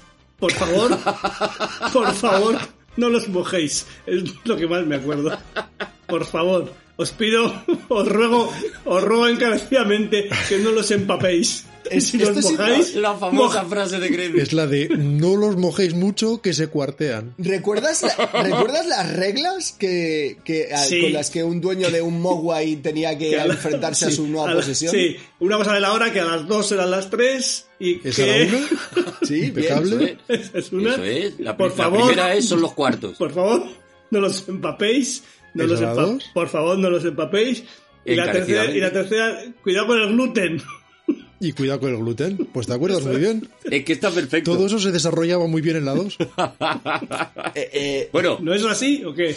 Gremlins 2, adelante. eh, Eh, es increíble. eh, no ha dado ni una. Bueno, ha dado una. Ha dado una. No, no, no. Ha hecho una metáfora de cada una de ellas. Se las sabe todas. Ah, Qué genio. No. ¿Dónde está la metáfora en el gluten? No les des de comer. No, Ah. eso es lo, eh, no, eso es lo de a las 3 o a las 2. O sea, no, no podemos tirar por los dos sitios. Al la misma, tiempo. Ah, pero es la verdad, E. que ha faltado la luz, que ha faltado la luz. La luz. Claro. Ah, la luz, es verdad. No les puede dar la luz del día. Eh, Javi, ha, ha estado brutal, de verdad. Pero eso es Drácula. Eso es Drácula. Eso no es los, no son los Gremlins. Me estás liando. Bueno, como recordaréis al final de Gremlins, eh, la primera película, de la de película de Joe Dante, a diferencia de esta otra, que también es de Joe Dante, aunque no lo parezca, Mm. eh, el, el protagonista devolvía el Mogwai a, eh, al señor eh, chino, con muchísimo bigote, porque eh, se consideraba incapaz de cuidar de aquella criatura tan especial eh, de una manera racional y se entendía, y era, muy hermoso, que ese, ese pequeño monstruo, ese Gizmo, ese monstruo casi legendario, eh, pertenecía más a un, a un terreno del cuento de hadas y de la leyenda que a un mundo moderno que era incapaz de comprenderlo y donde eh, las, lo, que iban a hacer es pervertirlo, convertirlo en un monstruo. Había una enorme cantidad de, de significación en, en el guion y en la historia de Gremlins eh, y bastante encanto en la primera película. Sin embargo, lo que ocurrió con la segunda película es que eh, el planteamiento partía de, un- de de un- de una idea muy similar a la de la primera, es decir, se volvía a sacar al Mowai de su mundo ordinario y se metía en el, en el mundo especial, en este caso la ciudad de Nueva York, donde acababa en un eh, laboratorio eh, siendo investigado por un Christopher Lee eh, que había ido allí a robar todo el dinero que pudiera, porque lo último que hace es actuar. Está magnífico en esa película, déjate de rollos. La cuestión es que lo que era básicamente un cuento de hadas y una historia navideña se transforma en esta Gremlins 2, la nueva generación de New Batch, la nueva hornada, la nueva camada, el nuevo, la nueva mm, partida. eh, se transforma en una especie de comedia slapstick. Hay que dejarle, cuando entra en eso hay que dejarle. Sí. co- Si ya lo tenía, ¿para qué mete partida? Si es que no, no- si ya tenía, tenía categorizado todo. ¿Para qué mete Tiene que partida? meter cinco, tiene que hacer cinco cada vez. No, no, el- no, lo- no lo conoces ya. eh, Se convierte en, una, en un género completamente distinto. Es una película eh, mucho más cómica, mucho más cercana al salvajismo. Eh, mm, ¿cómo, cómo podría llamarlo? Eh, de Animal House. Ahora tenía cinco para la otra y ahora no tiene ni una para esto, de verdad. no será porque me estáis cortando el ritmo en ningún caso. Te has gastado, te has gastado. Animal House. ¿Recordáis Animal House? Sí. Sí. Toda esa energía caótica. Desmadre a la americana. Sí, eso es. Toda esa energía caótica, salvaje, etcétera, todo eso está metido aquí. Es decir, estamos soltando uno- a los gremlins en, un entorno completamente eh, eh, para el que no está, que no está en absoluto preparado para ellos. Ellos se, acaban haciendo dueños de un edificio eh, que es un edificio hiper mega tecnológico y mm, tienen plan de salir a conquistar la ciudad de Nueva York y, hacerse con ella. Además, ahora se han hecho muchísimo más inteligentes que en la película anterior. Con lo cual, algunos de ellos son capaces de hablar. Y tienen frases eh, absolutamente mágicas y preciosas, como permítame resumirles qué está pasando en esta habitación. Cuando lleguéis a esa parte, lo veréis. La película en sí misma y desde un punto de vista cinematográfico es mala de cojones. Pero el, Oh, no estoy de acuerdo para nada. ¿no te no estás de acuerdo? No, no, no, no, no, en absoluto. Va, no, tú sigue, tú sigue, tú sigue. Vale. Pero es muy, muy, muy divertida. Muy divertida. Es muy. eh, es. Es que hace muchas cosas muy salvajes. Y esa es mi defensa de Gremlins. Pues da muchas ganas de verla, Pero, Juan. eh, pero da muchas ganas de comprarla. Con Shark, con Sharknado, que como tiene que ver con así con bar- barbaridades o No, no, no, no. Joe, Joe Dante es un director extraordinario. Joe es un gran, gran narrador. Es el mismo del primer Gremlins, eh, de Piraña y de Pequeños Guerreros, del Chi Prodigioso, en fin, es un, es un director que realmente sabe cómo contar Sabe. la imagen, de alguna manera de la escuela de Spielberg, de estos calígrafos de, de la cámara que saben perfectamente cómo narrar. Lo que sucede con la 2, esto evidentemente depende del gusto de, de cada cual, es que se convierte en obviamente autoparódica. En lo personal, no me interesan mucho las películas autoparódicas, porque me parece que acaban convirtiéndose en una especie de, de celebración sobreactuada de cosas que le hacen gracia a la gente y que se satisfacen. Pero no es una mala película como lo es Sarnado 2, porque está muy bien rodada, vale, cinematográficamente ha está dicho muy que bien. Ha dicho. Juan que es mala de cojones, ha empleado ese Es sintagma, que- que me parece horrible. Meter en un sintagma la palabra cojones no me parece Me bien. parece feísimo, feísimo y no se ha dicho cojones nunca en Todopoderosos y de repente este tío lo ha soltado. Este, Eh, la película es mala porque el guion es malo y porque el tono es completamente incorrecto. Quiero decir, es tan exagerado que, que tener a un tío como Dante haciendo esto eh, te da la sensación de que hay algo que no ha acabado de comprender. De hecho, fue un gran fracaso la película. Y no creo que sobrevivan demasiado bien el paso del tiempo, salvo si tienes una- esa mirada nostálgica que después de haber pasado por el primero quieres volver a revisitar otra vez a los personajes. Pero De verdad que sí, sí, si estuviera menos de acuerdo contigo, tendría que apagar la conexión. ¿Conmigo? mismo, eh, O sea, Juan. conmigo Contigo, y- y Juan, con- contigo, Juan. y con- Contigo, y con Juan. Flecky Creo que tiene, y- creo que es justo la antinostalgia esa película. O sea, precisamente por su tono anti, eh, su tono paródico de la primera, a la gente que tiene nostalgia de los Gremlins, de la primera película de Gremlins, no le gusta nada esta. Y el que es capaz de quitarse la nostalgia y decir que eran unos personajes que podían ampliarse muchísimo y sobre todo, eran unos personajes de los que te puedes reír porque tienen tres reglas muy tontas y se convierten en cosas muy, muy random. eh, eh, de repente lo que hacen es eso, ¿no? Convertirlo en cosas random. A uno lo convierten en, en, en, en- travesti, en otro, a otro de, en microondas, a otro lo convierten en una especie de, de, eh, presentador, eh, Sinatra, tal. O sea, yo creo que precisamente lo que hace es cargarse la nostalgia de la primera. O sea, es justo, creo, lo contrario que, que lo que pasó. Y creo que lo que ocurrió y el motivo del fracaso fue ese, que todo el mundo fue intentando ver otra vez la historia de Gremlins y se encontró con todo eso. Corregidme Yo si, eh, me, me equivoco, acuerdo, pero no has podría escuchado ya. nostalgia, te has aferrado a eso y has obviado todo lo demás que he dicho. No, no, no, no, no, no. Has dicho precisamente que es una película que se basa en la nostalgia que No, le gustará no. Yo creo que justo lo contrario. Vale, bueno. Pero no adagramos eh, eh, Fí- debate de eso. Fíjate, en eso estoy, en eso puedo estar de acuerdo contigo y puede que me haya explicado mal. En cualquier caso, la película es muy divertida y creo que si te gustó la primera, podrás odiar o amar la segunda, pero no te puedes meter con ella porque te reviento la cabeza. Eso es un poco Bueno, mi, está. Ha quedado Un argumento, está, claro. un argumento Vale. muy bueno. Señor Canasto. Vale, ¿al- ¿alguien más tiene algo que decir sobre Gremlins 2? ¿No? ¿Canasto? Canasto. Vamos con canasto. Canasto, canasto, canasto. Mucha atención. Bueno, es que, es que claro, yo sé que salen dos veces, pero es que es tan maravilloso. Joder, precioso. Claro, es que- es que no cansa nunca. Cortés. No cansa nunca. el- son los bocetos de, el boceto de la casa de Blackwood, claro, la casa de Blackwood. El es que, boceto. Vamos, ¿Habéis El visto, boceto me, me. ¿Habéis visto Blackwood? Hicimos un especial en Todo Poderoso. Hicimos un especial maravilloso.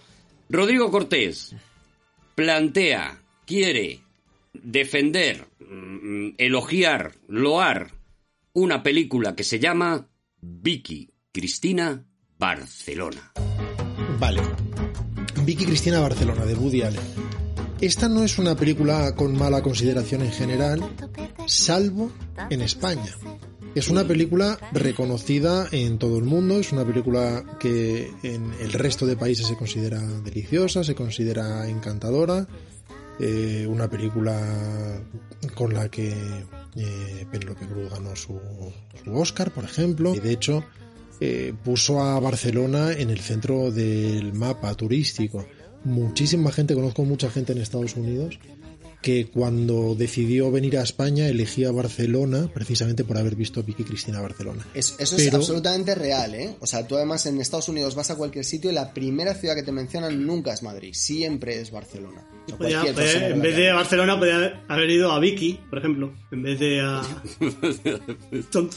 Podría haber ido a, a Cristina. A Vic, donde las longanizas. Y es una película, sin embargo, que en España es casi unánimemente odiada, por razones que ahora podemos analizar, que son varias, por, por un lado. Eh, para empezar, porque la mayor parte de la gente, si atendemos estrictamente a lo cinematográfico y nos olvidamos de su conexión con España, en lo estrictamente cinematográfico la mayor parte de la gente la ha visto doblada. Y es una película particularmente difícil de ver doblada. Hay varias películas que son difíciles de ver dobladas, como Macaroni, como eh, Dersus Alá, por ejemplo.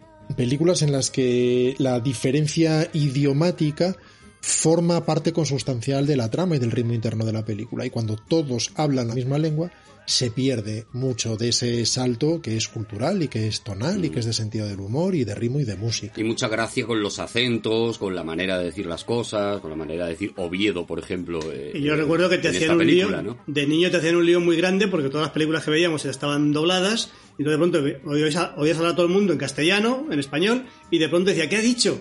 Eh, entonces había, había alguien que traducía lo que había dicho y decía, yo claro, yo, yo era un muchacho de barrio y decía, no, me estoy perdiendo, me estoy perdiendo algo. O sea, me estoy- Hay algo, hay algo que no. Algo- Claro, claro. Hay un momento Durante, especialmente, en la película, claro. especialmente terrible cuando, cuando pasa esto, es cuando dice, a ver, ¿qué pasa? ¿Que no entiendes inglés o qué? Claro. Y tú dices, pero si estás hablando en castellano. Claro, sí, sí, sí, eso pasaba en las películas tal. Y en Vicky Cristina Barcelona, como decía Rodrigo, yo creo que es clave. O sea, eh, eh, hay una parte tan importante de la gracia de la historia en el hecho de que ellos no se entienden que si la ves eh, doblada, pues, pues claro, se. Y, y no solo eso, sino la propia música interpretativa.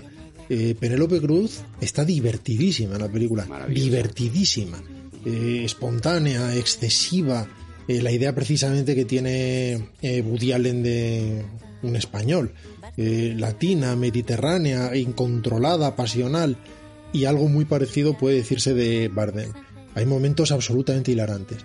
Que en el doblaje se quedan en mm, mediocridad expositiva por muy buen trabajo que hagan los dobladores, simplemente porque estamos hablando de un terreno de juego completamente distinto.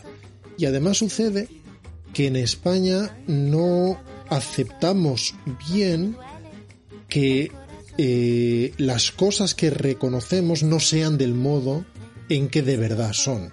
Claro. Eh, nos parece absurdo que de repente hagan un viaje a Oviedo en avión una tarde, porque nosotros no iríamos nunca una tarde a a Oviedo y volveríamos, cuando por otro lado en Estados Unidos un vuelo de 30 minutos es una tontería y lo podrían hacer perfectamente, Eh, y porque sabemos que eh, una localización determinada no está de verdad conectada con otra y nos parece que es un burro Woody Allen por hacerlo, o porque elige que en la terraza, esto lo estoy improvisando porque no recuerdo si es así, pero que en la terraza de la pedrera parezca que haya un restaurante cuando sabemos que no lo hay. Y nos da la impresión de que está haciendo lo que está haciendo, que es una colección de estampas de lugares idealizados de una ciudad que sabemos que no es así. Sin darnos cuenta de que cuando vemos una película ubicada en Holanda o en Tokio o donde sea, se hace exactamente lo mismo que es lo que hacía Hitchcock cada vez que desarrollaba una de sus películas y que el propio Nueva York de Woody Allen es en gran medida un Nueva York idealizado. Vuelvo al, al, al niño al niño yo espectador que yo decía, anda, pero ¿por qué en Londres todo pasa al lado del Big Ben? Pero ¿por qué, Claro. ¿por qué todo, por qué todo, bueno, no, no, no, en fin, no me lo reflexionaba mucho, me decía, pero todo pasa en el puente de Londres, pero es que, pero, Y desde yo decía, todas- ah, es que Londres todas debe ser muy pequeñito, debe ser muy Sí, chiquitito. hay, hay esa actitud de, como esto lo conozco, me puedo, me puedo hacer el guay. Y decir, no, hombre, esto es completamente imposible. Eh, y, y pasa también un poco con el tema de que eh, cuando tú reconoces un prototipo, digamos, eh, eh, eh, te deja de hacer gracia, porque lo que te parece es exagerado, cuando eso es justo un prototipo. Quiero decir, el papel que hace, por ejemplo, Penélope de una hispana o española eh, racial y demás, es algo que nosotros reconocemos como algo, pues todos tenemos una tía, un primo, un, un amigo que... Entonces le perdemos, cuando nos sale un señor haciendo de, de, pues de un paleto de Wisconsin, sí que damos por hecho que es un prototipo, nos reímos y ya está, ¿no? Sí, eso es verdad. Perdona, en, otros países se reconoce y se asume la convención cinematográfica, igual, igual que nosotros vemos una película de John Ford o, o de la época del super western y estamos viendo que eh, esa- en esa noche americana es evidente que es el puto mediodía porque están echando sombras en el suelo y que simplemente le han puesto un filtro y que ahí la- los No te actores enfades, Juan. no te lo- los actores están evidentemente a la luz del día, eso no es de noche, de verdad. Pero simplemente lo asumimos porque es una convención. Sin embargo, somos incapaces de asumir algo simplemente porque lo sabemos. Es, es- esa- ese paletismo del me sé una cosa y esa cosa que me sé te la voy a afear Mm. porque es lo único que me sé, ¿no? Mm. En definitiva, creo que la película es una película verdaderamente buena. Es una muy buena película, eh, muy inspirada, muy muy bien escrita, muy bien interpretada y que, por lo tanto, una vez más, defiendo sin ninguna ironía. De verdad creo que es una gran película. Y yo además tengo que decir una cosa, perdonad, ¿eh? A mí no me gustaba y aquí eh, también se produjo el, Efecto Cortés. el... Bueno, en este caso el efecto González Campos. Por- Ah, mira. Porque Sí, fuiste tú, Javi. Arturo, que me dijo que volviera a verla. Pues, pues, Pero podemos llamarlo efecto Cortés también. Pues yo como soy, Claro. yo como soy muy rebelde, a mí cuando la vi me encantó y cuando hicimos Mm. un, un- uno dedicado a Woody Allen y hablasteis también de ella, entonces dije, ya no me gusta. Fijaos que Ah, mira. yo soy justo el, justo el caso contrario que sé, que es lo que confirma la regla, claro. o sea, También hay una cosa, y ya terminamos con Vicky Cristina Barcelona. y Es que Vicky Cristina Barcelona, para el resto de la gente, no va de España, ni de Barcelona, ni de Oviedo, ni de nada. Va de la historia de, esta, de estas dos chicas y, y su relación con Javier Bardem. y, y el hecho de que está ambientada en un lugar determinado eh, se convierte en una anécdota, además muy bonita, porque ves cosas muy chulas y la canción Barcelona, Barcelona. Pero en realidad va de una historia que es lo que yo creo que el público español fue incapaz de ver. Solo estaba viendo esta película. este- vale, vale, vale, vale, me estaba enrollando, ¿verdad? Ojalá salga yo. ¿Verdad? No, no. Que quiero- Cuando lo decís, lo decís y cuando Haz trampas, ese- sácame a mí, sácame a mí, haz trampas. ¿Te saco a ti? ¿Hago trampas? haz trampas, sácame a Vale, mí. Si es que lo tengo fácil, mira. Mira, Vale, mira lo que he tocado. Vale. Si llevo haciendo trampas desde el principio. Faemino. Venga, dime qué película, de qué película Adelante, queréis- de qué Javier película Cansado, queréis. que nos quiere proponer la película. ¡Ojo! Un puente lejano. ¡Toma! ya. ¿Cómo os habéis quedado? Y además, Me vuelve loco. Le voy a Pero, defender aquí- en- pero esta Me peli está universalmente reconocida como una buena película, eh, te aviso. Uy. ¿Ah, sí? Me deja, Bien. me- pero escúchame, pero escúchame, la que está reconocida no es Patón, o sea, esta está, esta está reconocida también, en un, un puente lejano. Más bien. Hombre, yo, yo creo que, que de las de guerra es como de. en reconocimiento de las segundas. O sea, siempre se habla, pues Patton, el día más largo, tal. Pues no se ha reconocido lo suficiente, ¿vale? Javi, muy o sea, que es de ¿Vale? Attenborough, Javi. Bueno, venga. Es claro de, sí. de Atten- de Attenborough y está escrita por, por William Goldman, además, es el, el- el guionista de la película. Vamos a ver, es una- claro, si voy a defender una película que ya está que ya está defendida, ¿qué sentido tiene? Pero aún así le voy a, voy a defenderla desde mi punto de vista. Javi, ¿vale? tú puedes, claro que sí. Adelante, Javier Vale, Cansado. eh, yo había roto con Antinapi. Eh, no, no, no, no, no, no, no, que no, que no, que no.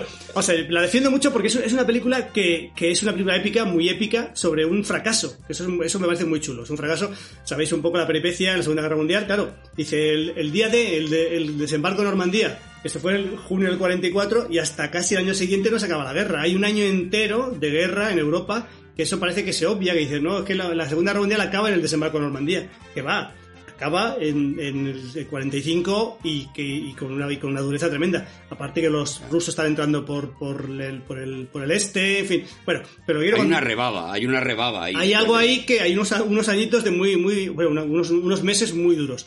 Entonces esta película es, el, tiene cosas que son marav- maravillosas. Por ejemplo, el material de lo- los, los carros de combate, la- en fin, el, la- la- el- el asesor militar, o en fin, lo hace muy bien. O sea, muy, es, es muy histórico porque, por ejemplo, he mencionado Patton. En Patton, que está, pues, está rodado parte en España, en Almería y tal, los, todos lo- los, los carros de combate que salen son carros modernos, son de la, carros prácticamente de la época, no son la época que reflejan, o sea, son, son eh, y eso a los que nos gusta un poco la historia militar, pues nos, nos da un poco de, nos agobia un poquito.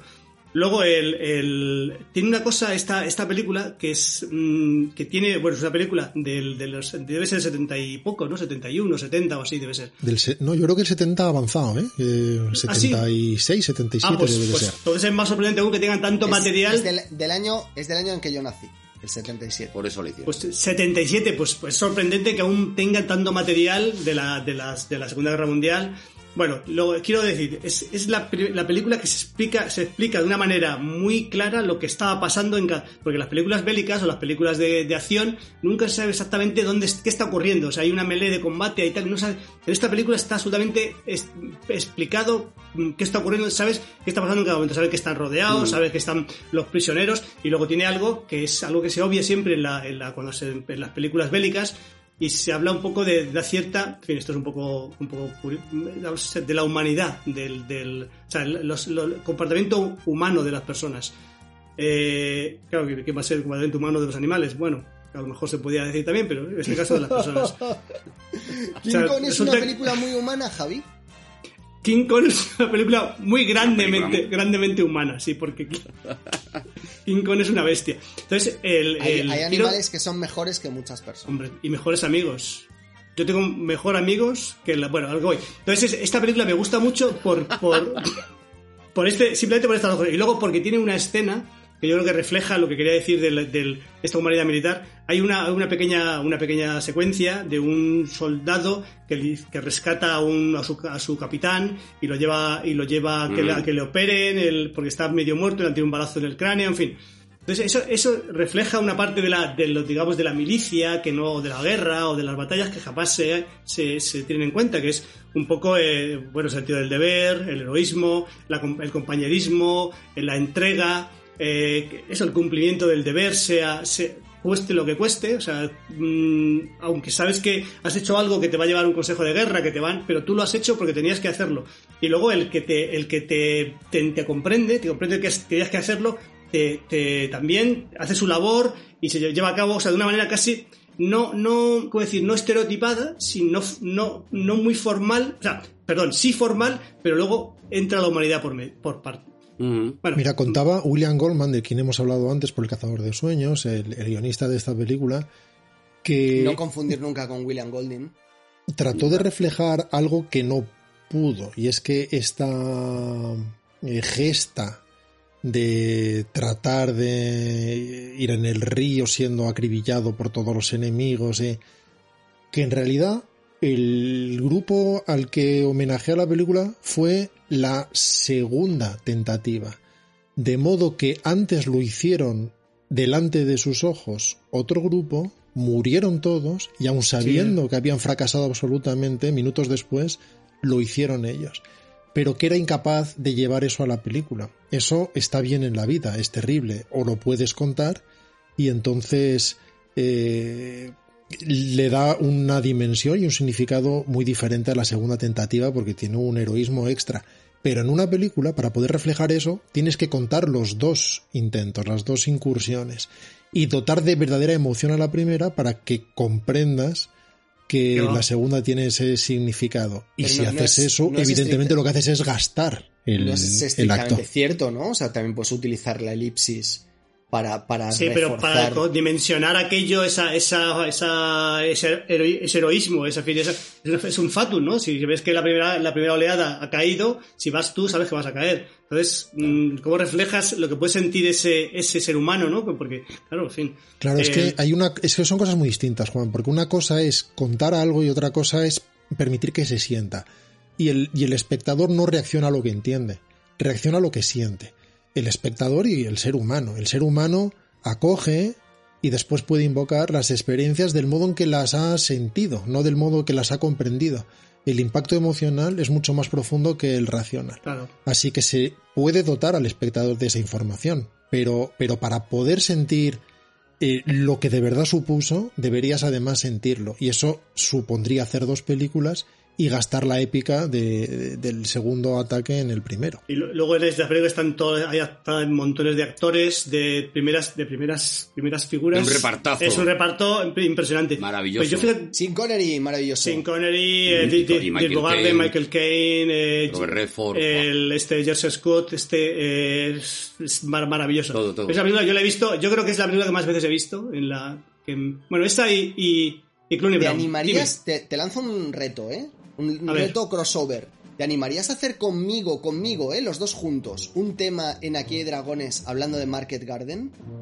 Maravilloso. Ese- ¿Te animarías, Javi? en la operación Market Garden, que es que era el, el- en Arnhem, en una ciudad de, Holan- de No, pero Holanda. no lo hagas ahora, Javi. No, pero no lo hagas ahora. Market Garden, que era de la operación de esta que estaba, estamos hablando. Sí, sí, me encanta. Vamos allá. Lo hacemos, lo hacemos un día. Oye, Oye, Hacemos, hacemos eso. Cesto, cesto, a por mí, favor. a- Tengo- a tengo- mí no, me ha encantado, que- a mí me ha encantado la intervención de Javi y atención, eh, Baño. yo por lo menos, porque además aprovechando que todavía no es la hora en la que hay que aplaudir a, a otras personas, tal, yo me voy a salir al balcón a aplaudir a Javi. Venga. A mi balcón, aplaudo a Javi y vuelvo, ¿vale? ¿Puedo Porque irme? me ha Yo encantado. también puedo irme también. que, Venga, vámonos.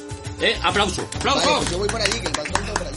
Bravo, bravísimo, de verdad, Javi. He hecho, he hecho Ha pesas. sido emocionante. Este Mira, rato he hecho pesas. He salido al balcón, me he puesto el resistiré a tope, los vecinos no entendían nada, mirándolo ahora todo el mundo, la gente con un jet lag. Sí, porque- Eh, le- le- le- he hundido mi barrio. Está Llena muy de aplausos. claro que son las 10 y 10. Sí, sí, sí, además está clarísimo Y- porque y- Javi ha sido tan y 12 segundos. listo de poner eh, un reflejo, claro, pero no sabemos del día de la noche, sí, porque se ve la luz Pero llevan de siendo las 10 y 10 desde que hemos empezado el programa, también os digo. Porque ese reloj Ah. está parado, amigos. Porque está puesto en sonrisa, porque el mensaje es sonríe. Es que Javi, Javi no da puntada sin hilo, de verdad. Voy con mi película ya porque me toca a mí ahora, ¿eh? Me toca ¿Sí? a mí. Oye, ¿puede, ¿Vale? puede ser también que esté haciendo alusión a que el- las manos tienen que estar a, a las 10 y 10 cuando estás llevando el volante? No. Bueno, este despacho es de mi mujer, así que yo aquí no pinto nada, ¿eh? Pero bueno, ya que estamos. ¿Y por qué lo cuentas así? Porque son las 10 y 10. Como en los lo coches, que van, a van conduciendo así en los coches, por favor. De verdad que eres un mape. Eh, eh, la película que yo propongo defender, y esta sí que es una de esas películas que todo el mundo salió echando pester de ella y a mí me vuelve loco, me encanta, me la he visto millones de veces, es una película de John McTiernan que se llama El Guerrero número 13. Una maravilla, una para mí una obra maestra Estupenda. y por, por eso cuando se habla de cuando se viene como argumento de ah, eh, eh, esta película fue un fracaso o esta película está muy mal puntuada en no sé qué página y tal me, me pongo de los nervios porque las relaciones sentimentales que tiene uno con las películas son eh, no están en ningún sitio y a mí esta película ya me volvió loco me encantó desde el principio primero porque soy un enamorado del cine de John McTiernan me parece uno de los mejores directores eh, de, de, acción y de todo de la historia. Segundo, porque me parece que Banderas ahí está eh, absolutamente magistral. La música es también otro de esos regalos que, que de la banda sonora es uno de los regalos más grandes que nos ha dado el cine. Y la película me parece maravillosa. Es una de esas películas que la gente se quita de un plumazo diciendo porque aprende idiomas en, en una noche y tal y no sé qué. Y no es, creo, capaz de ir hasta donde yo por lo menos voy con esta película, que es una película llena de magia, llena de, con una, basada en una novela de Michael Crichton que también está muy bien, pero para mí la supera porque cinematográficamente hace cosas eh, eh, que, que, que, que explican mejor todavía la historia o que la colocan en un punto, si quieres, más lisérgico, más extraño y sin embargo más apasionante. Eh, eh, bueno, es una película que me vuelve loco, que no paro de ver y de la que no me canso nunca y que creo que el único problema que tiene, y ya termino, es que tiene a lo mejor un comienzo un poco más lastrado que hace que mucha gente se rinda y, y, y se rinda a esa peli y ya la vea como enfadado el resto de la película. No sé, Yo no soy sé de si ese es el motivo. Yo he intentado verla dos veces ya, es verdad. He intentado verla dos veces y no, no he podido, tío. tío. Pues las he las he visto, la he visto en casa, ¿vale? En casa es muy fácil. Dice, bueno, hasta aquí. Le das una tecla Claro. que es un cuadradito que es stop. Le das stop Claro. y ya está. Ah. Y, y vamos, o, o- o por ejemplo, Mira, está en el canal, está en el Te canal lo 37. agradezco porque Eh, llevo yo en bucle viendo, viendo películas. También pasa con los canales. Tienes en un canal, hay una flecha que es para arriba, para arriba, para abajo, pues le das y cambias. Y me ha pasado, he visto, Pero, intentado verla dos fijaos, veces. Yo, no he yo leí antes la, la novela de, de Crichton que ver, la, que ver la película porque soy muy muy fan de, de Crichton, que va descanse el pobre hombre. Eh, no siendo un maravilloso escritor, un grandísimo escritor, sí que es un escritor muy muy ina- imaginativo, un gran creador de universos y de planteamientos. Y es curioso porque esto en teoría no era algo que estuviera muy cercano a lo que él hace siempre. Recordemos que Crichton es el escritor, el autor de películas como de novelas como Parque Jurásico y su secuela El Mm. Mundo Perdido, de La amenaza de Andrómeda, etcétera, ¿no? Y, esto era una novela histórica, casi un survival en determinados puntos, que no parecía como mu- muy fácilmente asumible con, con esa especie de tecno-thriller al que nos tiene acostumbrados eh, Crichton. Y sin embargo, eh, Javi muestra un plátano a cámara, eh, sin embargo, lo, lo maravilloso de esta película precisamente residía en la capacidad de adaptación casi sobrehumana del personaje protagonista, este, este Ahmed al que le enviaban como, como mensajero a- del, del califato para, para los vikingos. Entonces, eh, esa, esa escena de, de la que tú hablabas antes, Arturo, tiene mucho que ver y conecta muchísimo con lo que antes Mm. proponía Rodrigo. Es decir, hay Sí. cosas que no tienen que ver con lo que el espectador entiende, sino con lo que el espectador siente. Sí. Y por favor, dejad de distraerme con gags visuales porque No, no, no, no, no, no, no. Estamos, te estamos siguiendo, te estamos siguiendo a muchísimo, un Juan. sitio. Si en la novela pone a lo largo de muchas jornadas eh, Ahmed iba escuchando eh, a, los, a los vikingos hablar entre ellos y poco a poco fue entendiendo su lenguaje, poco a poco fue... Aquí hace una cosa más mágica, ¿no? Claro, Digamos. es que la magia eh, en esta novela se produce en una sola noche. Es decir, el, nosotros vemos a Antonio, a Antonio Banderas contemplando la hoguera y eh, prácticamente en el, en el paso de minutos él es capaz de comprender su idioma. Y por eso eh, tiene, esto tiene mucho que ver con lo que antes decía Rodrigo, al que le Sí. traslado la palabra eh, porque seguro que ha estado siguiendo muy atentamente todo lo que he dicho. Rodrigo. Cuando hablaba antes de lo bueno que es eh, McTiernan Arturo, tiene mucho que ver con su enorme capacidad como narrador, ya que uno de los deberes o, una de las funciones del director de alguna manera es resolver problemas, ser capaz de contar algo de forma eficaz y comprensible. Y eso sucede en esta película muchas veces de forma ejemplar. eh, además de la enorme fuerza que tiene Banderas en esta película, es una película que podría verse muda y uno vería el peso eh, interno de, ese personaje con mucha fuerza, hay una escena para mí paradigmática que cuenta lo que puede hacer un director con enorme sencillez y que tiene que ver con ese aprendizaje del idioma del que estáis hablando.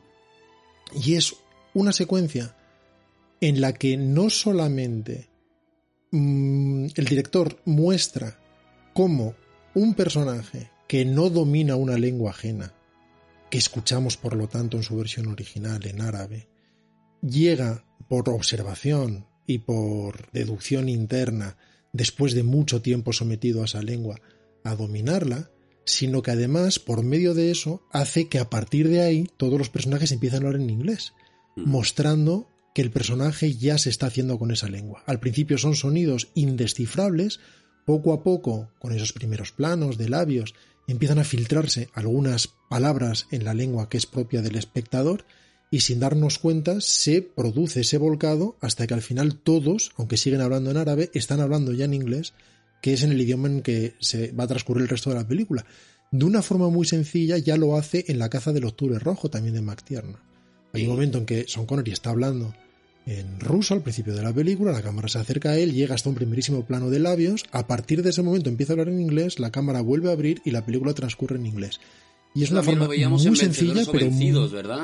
Perdona, Arturo. Lo veíamos en Vencedores o Vencidos, esa, esa práctica también, ¿no? De acercarse a los labios y, a partir de ahí cambiar el idioma, ¿no? Unificar. Así es, pero si vemos esa escena en la hoguera de El Guerrero número 13, veremos que hay una sabiduría cinematográfica y narrativa que no debe confundirse con la simpleza. Es enormemente sencilla, mm. pero hace falta una cabeza para la narración muy, muy particular. Y además hay otra cosa que quiero decir y que tiene que ver también con lo que hablábamos antes en Vicky Cristina Barcelona, y es con la asunción de las convenciones cinematográficas.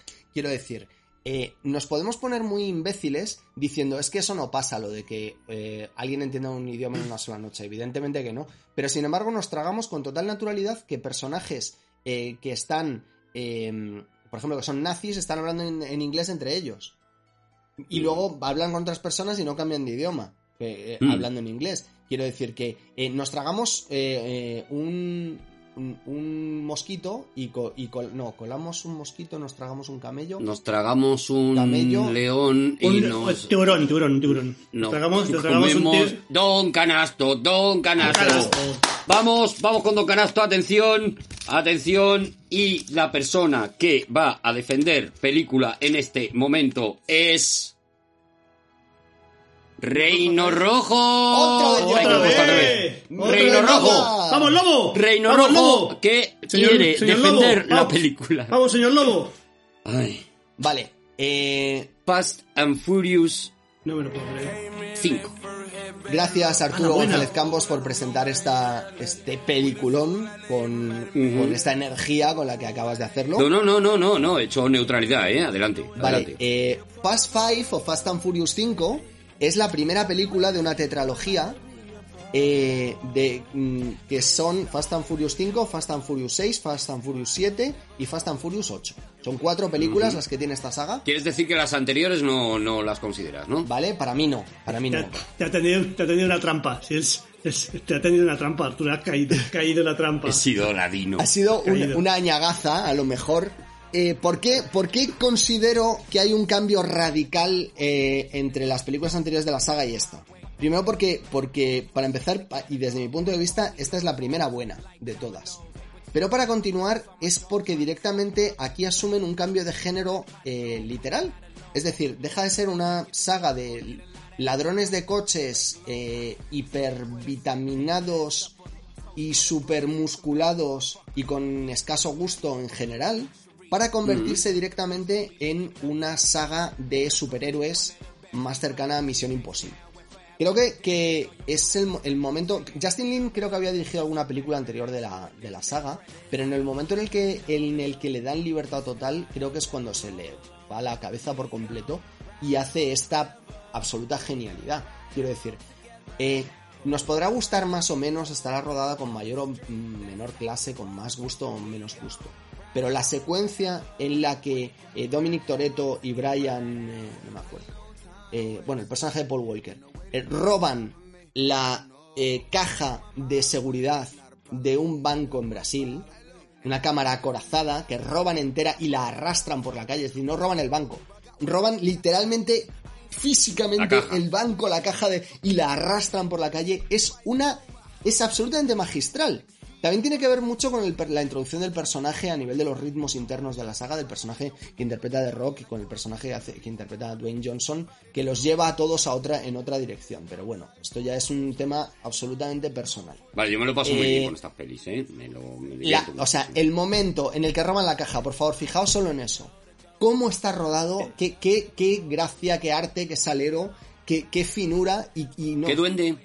Y no puedes quitar... eh, tiene un color ¿Qué especial. tronío? ¿Qué tronío tiene, Tiene un- Vin Diesel? tiene un- esa película tiene un color especial. Un color especial tiene. Pero espérate un momento, Arturo. O sea, he hecho yo el chiste literalmente seis segundos antes y te estás riendo cuando lo hace Javier Cansado. ¿Te parece que The Rock tiene tiriquitrán? Ostras, o sea, lo del doble rasero en este programa ya empieza a ser vergonzoso. No te enfades, Juan. Te pones muy gracioso cuando te enfadas. Arturo González Campos disfruta con la película. ¿Tú has visto Fast and Furious 5, Javi?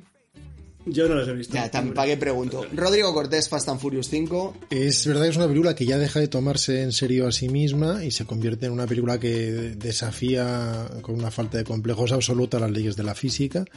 Las primeras no son buenas. Eh, la primera directamente de Rob Cohen. Rob Cohen es un director con muy poca clase, por otro lado.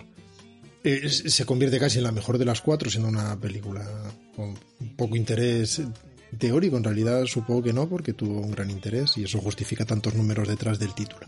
Pero es verdad que algo cambia a partir de la 5 en lo que todo vale y anchas Castilla y a partir de ahí ya los igual. furgones blindados pueden saltar entre montañas y la gente puede ejecutar cualquier tipo de cabriola en el aire para entrar en, en un coche en marcha nuevamente en un desfiladero a 150 metros de altura. Todo, todo cabe. O un submarino nuclear persigue a un grupo de coches, que me parece, eso es en la 8. O sea, me parece eh, soberbio. A mí la película me interesa muy poco, simplemente porque no tengo 13 años, nada más. No lo digo ni siquiera como, como un insulto de ningún tipo, sino porque tiene un público objetivo que es el que es.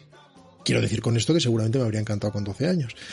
Y, y es verdad que en lo técnico es muy virtuosa. Es Mm. una película que en lo personal me interesa poco, pero que es muy difícil de hacer y que tiene una coreografía de acción con un vocabulario muy bien armado.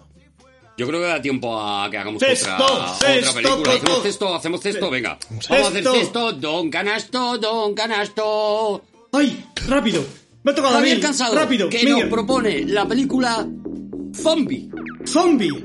La, la segunda parte, que no continuación, de La Noche de los Muertos Vivientes. Eso También- es, sí. También es de, de George, George A. Ro- Romero. George A. Romero. ¿Se dice así, ¿Tú crees Romero? que no sería A.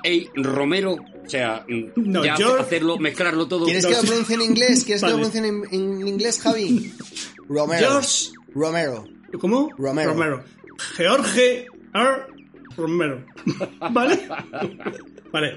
Eh, Sabéis que eh, mi fuerte es la, la sociología, en la cuando yo estoy involucrado.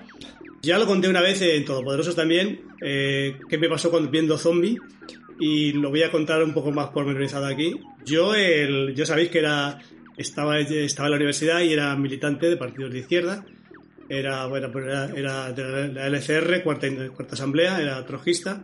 Rojete, era rojete. Era, sí, trojista todavía más, o sea, hasta el rojo. Rojita, Porque claro. luego, luego estuve escribiendo el Mundo. Obrero, después estuve un tiempo escribiendo el Mundo Obrero y tal, en el Partido Comunista y tal, pero. Y yo era, yo era del partido, era trotskista, que narices. Y estábamos allí, fuimos, había un- en Madrid había un, un, un cine, se llamaba el Cine Estudio Griffith, que era una cosa maravillosa, es que ponían secciones dobles de clásicos. Imaginad lo que podía ser hoy día un pedazo Qué de cine maravilla. poniendo, cada, cambiaban, además programa cada tres días cambiaban. En Durante ruso, mes por ejemplo, Romero se dice así, escuchamos. A ver, a ver.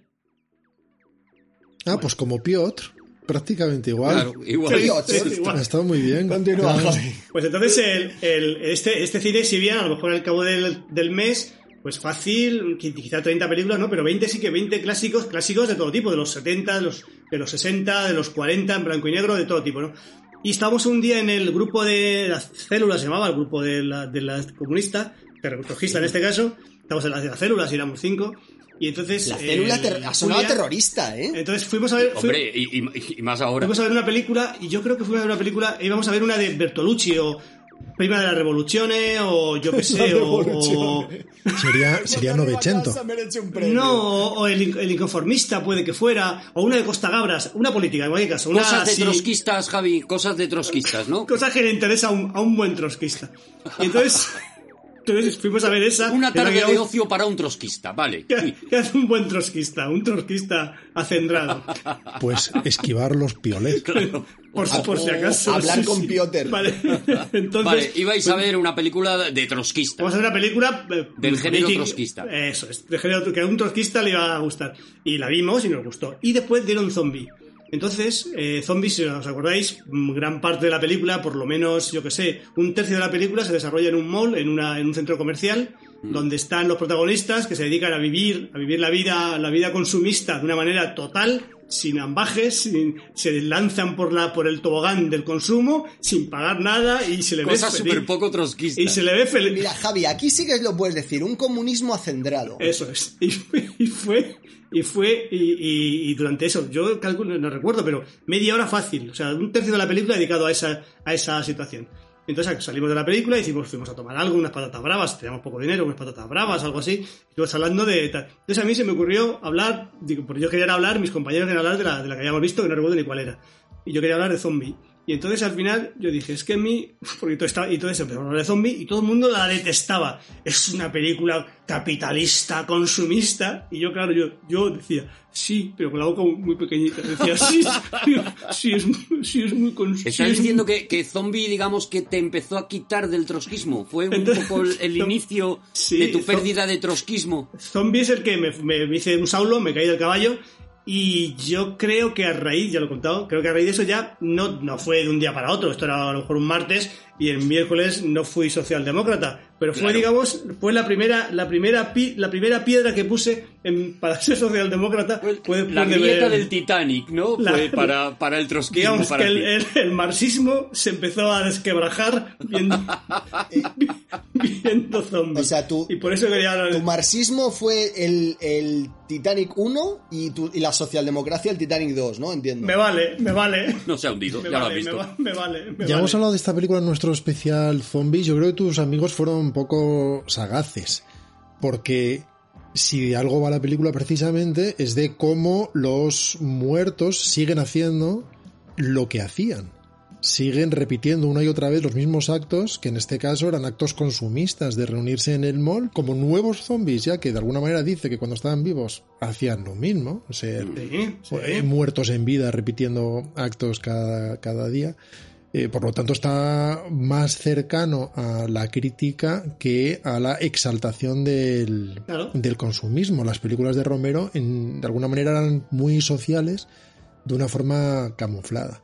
Eh, Así como La Noche de los Muertos Vivientes hablaba de los 60, incluso de las políticas raciales y la integración. Eh, la del eh, zombie habla de los 70, precisamente, con la generación de estos grandes moles en mitad de ninguna parte y el Día de los Muertos de los 80. En mi opinión es la obra maestra de Romero.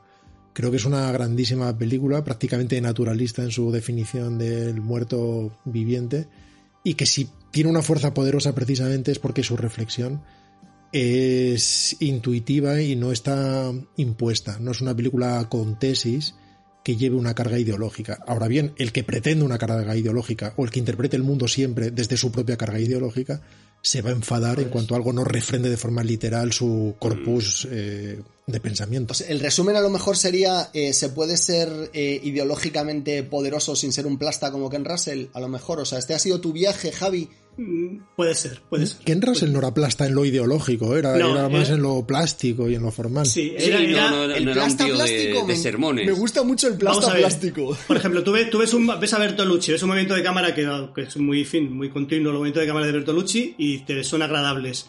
El movimiento de cámara, eh, aparte de utilizar mucho el zoom, los, de, los movimientos de cámara de Ken Russell son agobiantes, son desagradables. Y no, no, no, o sea, te, te transmiten algo que no es apropiado para ese momento. Y luego además, cuando te, quería, te quiere transmitir, yo que sé, un momento de, de, de- de angustia, lo que pasa es que mete la cámara muy cerca del personaje y la mueve y dices, pero no sé, chico, yo sé, me parecen cosas muy, soluciones, soluciones muy Yo, vastas, ¿no? De- Después de escuchar a Rodrigo, me queda la duda de si esta película te convierte en trotskista o te quita de trotskista. Me queda la duda, de verdad.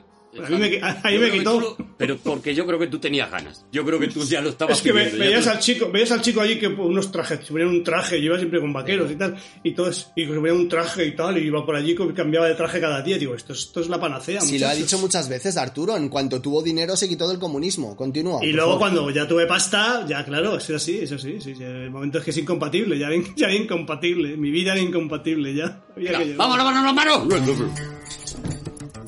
Vale. Ya ya. Mi, mi tablita de ejercicios que es la que me está manteniendo en este, en- con, con este cuerpo tan, tan espectacular. Vamos con el siguiente cesto, vamos con otra película más y vamos ¿Tienes con... muchos cestos? en- Solo tengo uno, solo tengo Don Canasto. Yo creo que se no refería caben en más. este caso a la sacada de cesto. ¿Os parece, ¿No os parece precioso Don Canasto? ¿Nos parece que cogió el cesto? Precioso, Es el cesto precioso. más bonito que tenía en casa, la verdad. Estaba a punto de darte la enhorabuena. Es Banasta, Ikea. Una banasta. Don Banasta. Ya no se dice eso, la ban- banasta. La banasta ya no sé. Es que eso era como de Scooby-Doo, ¿no? Es como de mira así, ver un iceberg. Tenga cuidado con la banasta. ¡Arturo! ¡Me ha tocado a mí! Arturo, ¡Qué Me ha tocado a suerte! mí. ¡Qué suerte! Vaya, Defender vaya, película. no me lo esperaba. A ver, descúbreme Vale. otra película, por favor, descúbreme otra, por favor. ojalá tu película sea Spider-Man. Ojalá sea Spider-Man. Pues no es Spider-Man. Es una segunda parte, es una película que eh, también creo que no fue un Spider-Man aplauso. Ojalá sea el Capitán América de los Spider-Man 90. 2 es maravillosa, la de Raimi, ¿eh? Mira, esa es para traerla un día. Iron Man, ¿son dos? No. ¿Cuál? Iron Man. David. Porque yo dije Iron Man 2 y yo dije, ah, es que son dos. Artu- Perdona. Porque Arturo, sería Iron Man. Arturo, una cosa. Claro, defender vale. Spider-Man 2 es como defender el Caballero Oscuro. O sea, no tiene mérito. Defiende Spider-Man Spider-Man 3. 2, maravillosa, ¿Habéis visto maravillosa. la peli que sale un barco carguero que se llama El Iron Man 2? Es de, es de Asylum. Pues la película de la que quiero hablar se llama Blade Runner 2049. ¿Tantas hicieron? Hicieron muchísimas. También ha llegado, o sea. Muchas más que de Iron Man. Eh, eh, 2049. Película que todo el mundo, o que mucha gente, por lo menos a mi alrededor, luego habrá, siempre con estas cosas hay mucha gente, a mí me encanta, a mí me gusta mucho, claro, claro, y a mí, por eso, por eso la traigo. Pero es verdad que fue una película que todo el mundo dijo que era muy pesada, que era muy lenta, que era una decepción eh, profunda, y a mí me vuelve completamente loco, me mete en una reinterpretación de todo el, de todo el universo de Blade Runner, no solamente de la película, sino de la novela de los androides y las ovejas eléctricas. Me parece que está eh, contada con una poesía eh, eh, brutal por parte de... Es Villeneuve. ¿no? Villeneuve. Villeneuve. Eh, Por parte de Villeneuve, que es un director que me, que me encanta, que me parece que lo dio todo completamente, lo dio todo, lo hizo tan personal que creo que la gente que fue esperando volver a ver otra película de Ridley Scott o parecido a una película de Ridley Scott, pues se encontró con, con una película de Villeneuve y por eso no le gustó. Me gusta la historia, me gusta cada vez que la veo más, me parece que, la, que tiene una profundidad, que tiene una vuelta de tuerca mucho más allá y ese de esas películas pues me pasa un poco como la anterior de la que hablaba, ¿no? Que tiene a lo mejor una- un desarrollo tan premioso que mucha gente se rinde a ella, pero que si te metes y consigues entrar en ella, yo es una película que disfruto a, a- eh, Y está, muchísimo. está realizada como Ridley Scott, así, ah, plano, plano, plano, plano, plano, plano, No, plano, no, plano, plano, no. plano, plano, te deja ver, por eso. te deja ver un poco más. Por eso yo creo que es una de las cosas que a la gente le decepcionó. O sea, no estoy viendo la estética de Blade Runner, por lo tanto esto no es Blade Runner, bueno, esta- no. estas cosas. Joder, que no Y se ve sin la embargo, a mí me estética de parece Blade que Runner. muchísimo. Para empezar, Y- esta película, o sea, ni se aproxima al espíritu. Te tengo que echar la bronca, Arturo. Onda. Ni se aproxima Adelante. al espíritu de este programa. Porque es un peliculón de calibre, eh, o sea, de- está entre el 9 y el 10. O sea, no, no hay... No hay Bueno, pero para ti, por eso he dicho, hay mucha gente que no, para mí, ¿eh? para- y objetivamente, o sea, es, Ah, es- bueno, es objetivamente. asombrosa. Ah, sí, sí, sí. asom- Si es objetivamente. Aso- ya, es una película absolutamente asombrosa y como todo lo que hace Villeneuve, que es uno de los más grandes eh, directores ahora mismo jóvenes, en, más en forma que hay, es, es la releche. O sea, ¿cómo traes, cómo te atreves a traer Blade Runner 2049 a este programa, Arturo? Esa es mi Te pregunta. encomio, te encomio a que veas como mucha gente dirá, pues a mí no me gustó.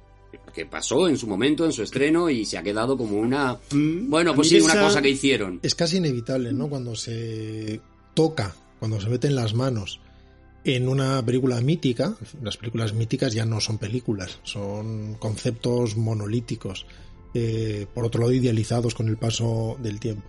Así que resulta muy difícil entrar en esos jardines eh, limpio, porque evidentemente habrá una legión de fans que va a ir a por ti. Por otro lado, hay, hay una categoría de películas de las que uno casi desea que no se hagan secuelas, para que, para que sean tótems únicos flotando en el mundo y ya está, por buena que sea la siguiente. Yo pienso que, que 2049 es sin ninguna duda una muy buena película. Villeneuve efectivamente es un, un director estupendo. No, no creo que sea de las mejores películas de su director, pero es una película hecha con un respeto máximo hacia Ridley Scott, que estuvo implicado en según qué Mm. fases de, de la producción. Incluso la primera película remeda eh, una escena descartada del primer Blade Runner a partir del storyboard dibujado por Scott en su momento. Hasta ahí llega el homenaje. Y de alguna manera, además, Villeneuve parte de la versión de todas las que hay de Blade Runner del montaje del director. Que ya sabemos que filosóficamente decide que eh, es un replicante, algo que no sucede en la, en la versión original, en la que todo queda mucho más abierto, incluso más bien uno podría decidir que no. Tiene una fotografía impresionante de Roger Dickens, Zimmer hace un gran trabajo recreando y llevando hacia un terreno contemporáneo la música de Vangelis original, en gran medida responsable de la fortaleza estética y de la atmósfera de la película. Personalmente considero que a veces está más dilatada de la, de la cuenta, es una opinión estrictamente personal que no va a ninguna parte. En este caso, Juan, no te preocupes que no es objetiva. Y, y- y mi recuerdo es que Ryan Gosling caminaba mucho, que llegaba a todas partes caminando y que siempre veíamos ese, ese tránsito. Es de andar, es de andar. Tiene ideas maravillosas. Tiene una escena que no funciona nada bien, que es la de la nave y el agua. Da la impresión de que Harrison Ford no quería mojarse y que tuvieron que apañar eso con tres planos muy, Es verdad, es muy rápido.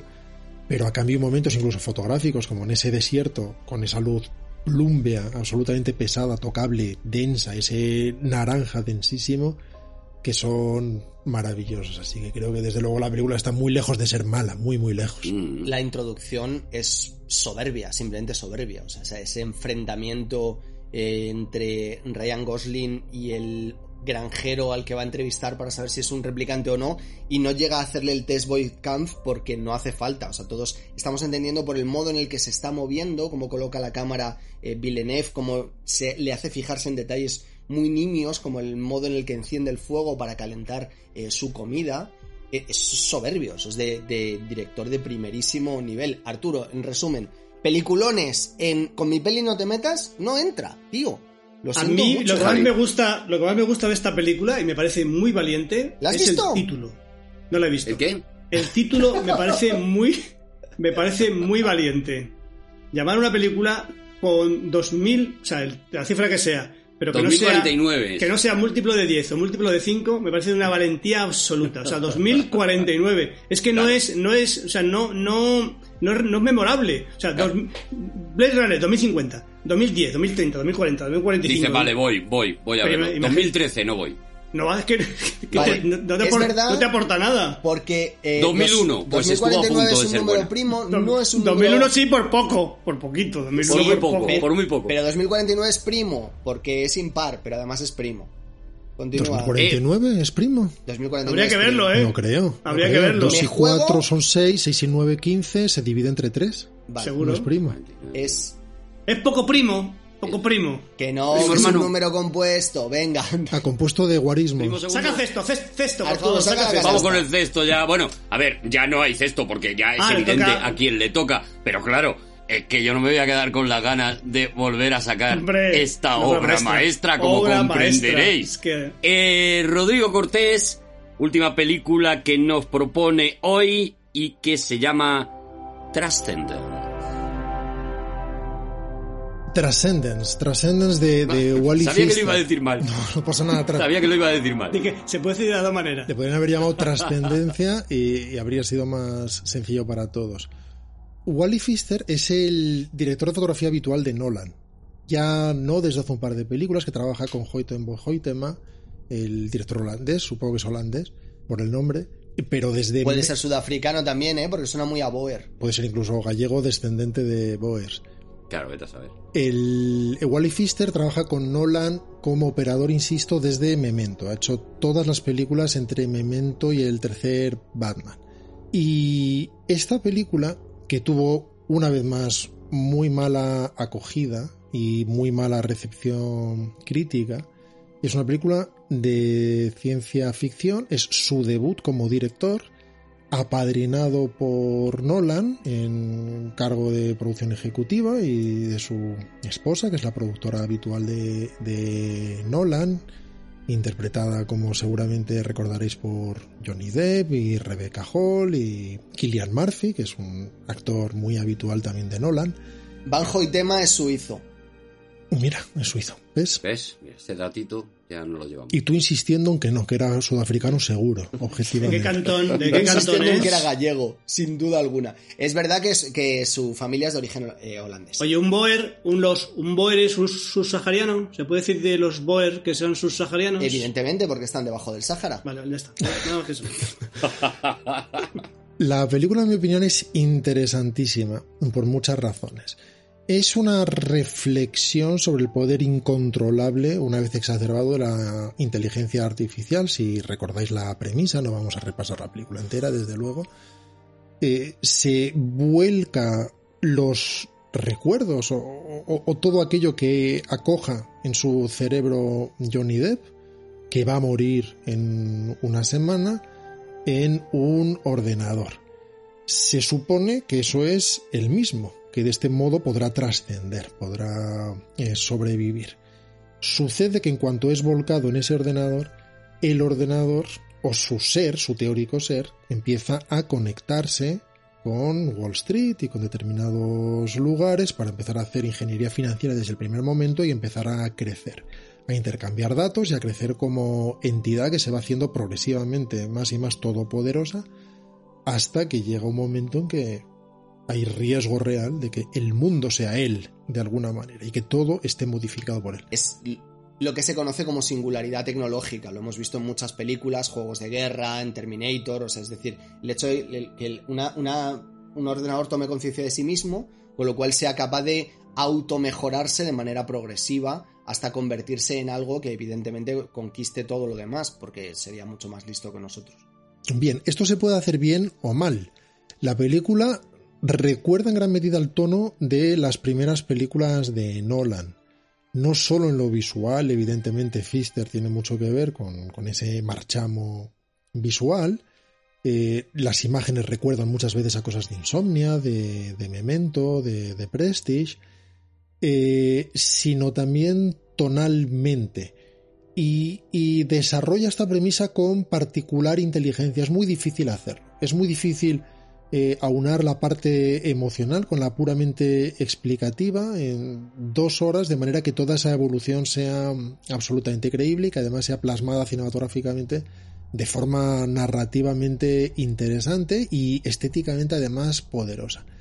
Y la película lo tiene, tiene ese sentido de la gravedad, de la trascendencia, pero también el especulativo en el mejor de los sentidos, en el que la ciencia ficción lo es, desarrollando ideas y permitiendo que evolucionen y se ramifiquen y que uno pueda imaginar futuros posibles y comprender con qué peso resonarían en el mundo y cuáles serían sus implicaciones. Y creo que fue una película muy muy maltratada que es enormemente interesante. Es una película verdaderamente buena, no solamente mejor de lo que se dijo, sino una película que mereció ser tratada de otra manera ¿De qué- y que creo que podemos recordar en cualquier momento. No sé, debe tener cinco años o... Es del, yo creo que es del, del 13 o del 14. Del 14, del 14. es. ¿Tiene carrera o ha hecho más películas o No, Wally no? O sea, ya no volvió a dirigir porque además la película no funcionó en absoluto. Por eso decía, sí, sí. Tuvo rabia muy mala eso acogida. siempre. ¿Perdón? Me da mucha rabia eso, cuando ves que hay un director que no ha tenido...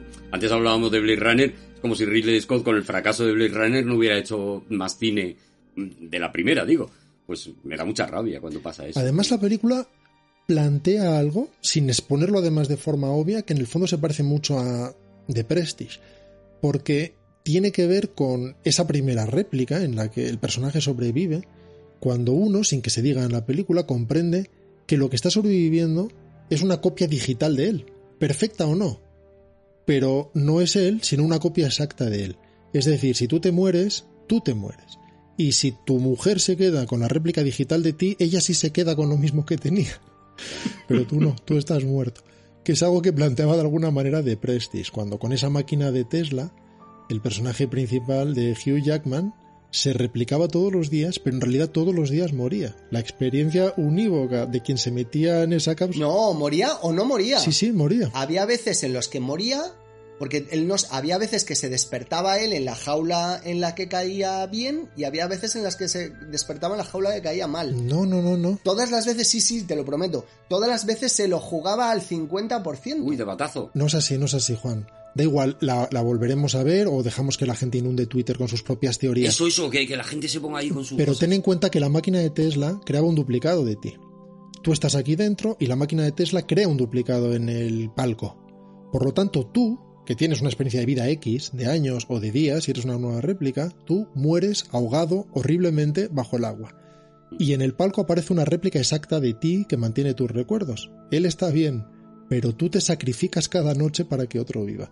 En cualquier caso, da igual, ahora será muy interesante ver cómo en Twitter cada uno nos cuenta cómo ha vivido la película. Va a ser espectacular, va a ser maravilloso. Transcender, no la he visto, mira, ¿ves? Es una de las que yo sí que me apunto para ver. No, y está no, muy bien visto, como, no como, bueno, sa- sale Johnny Depp, o sea, no hace falta decir mucho más.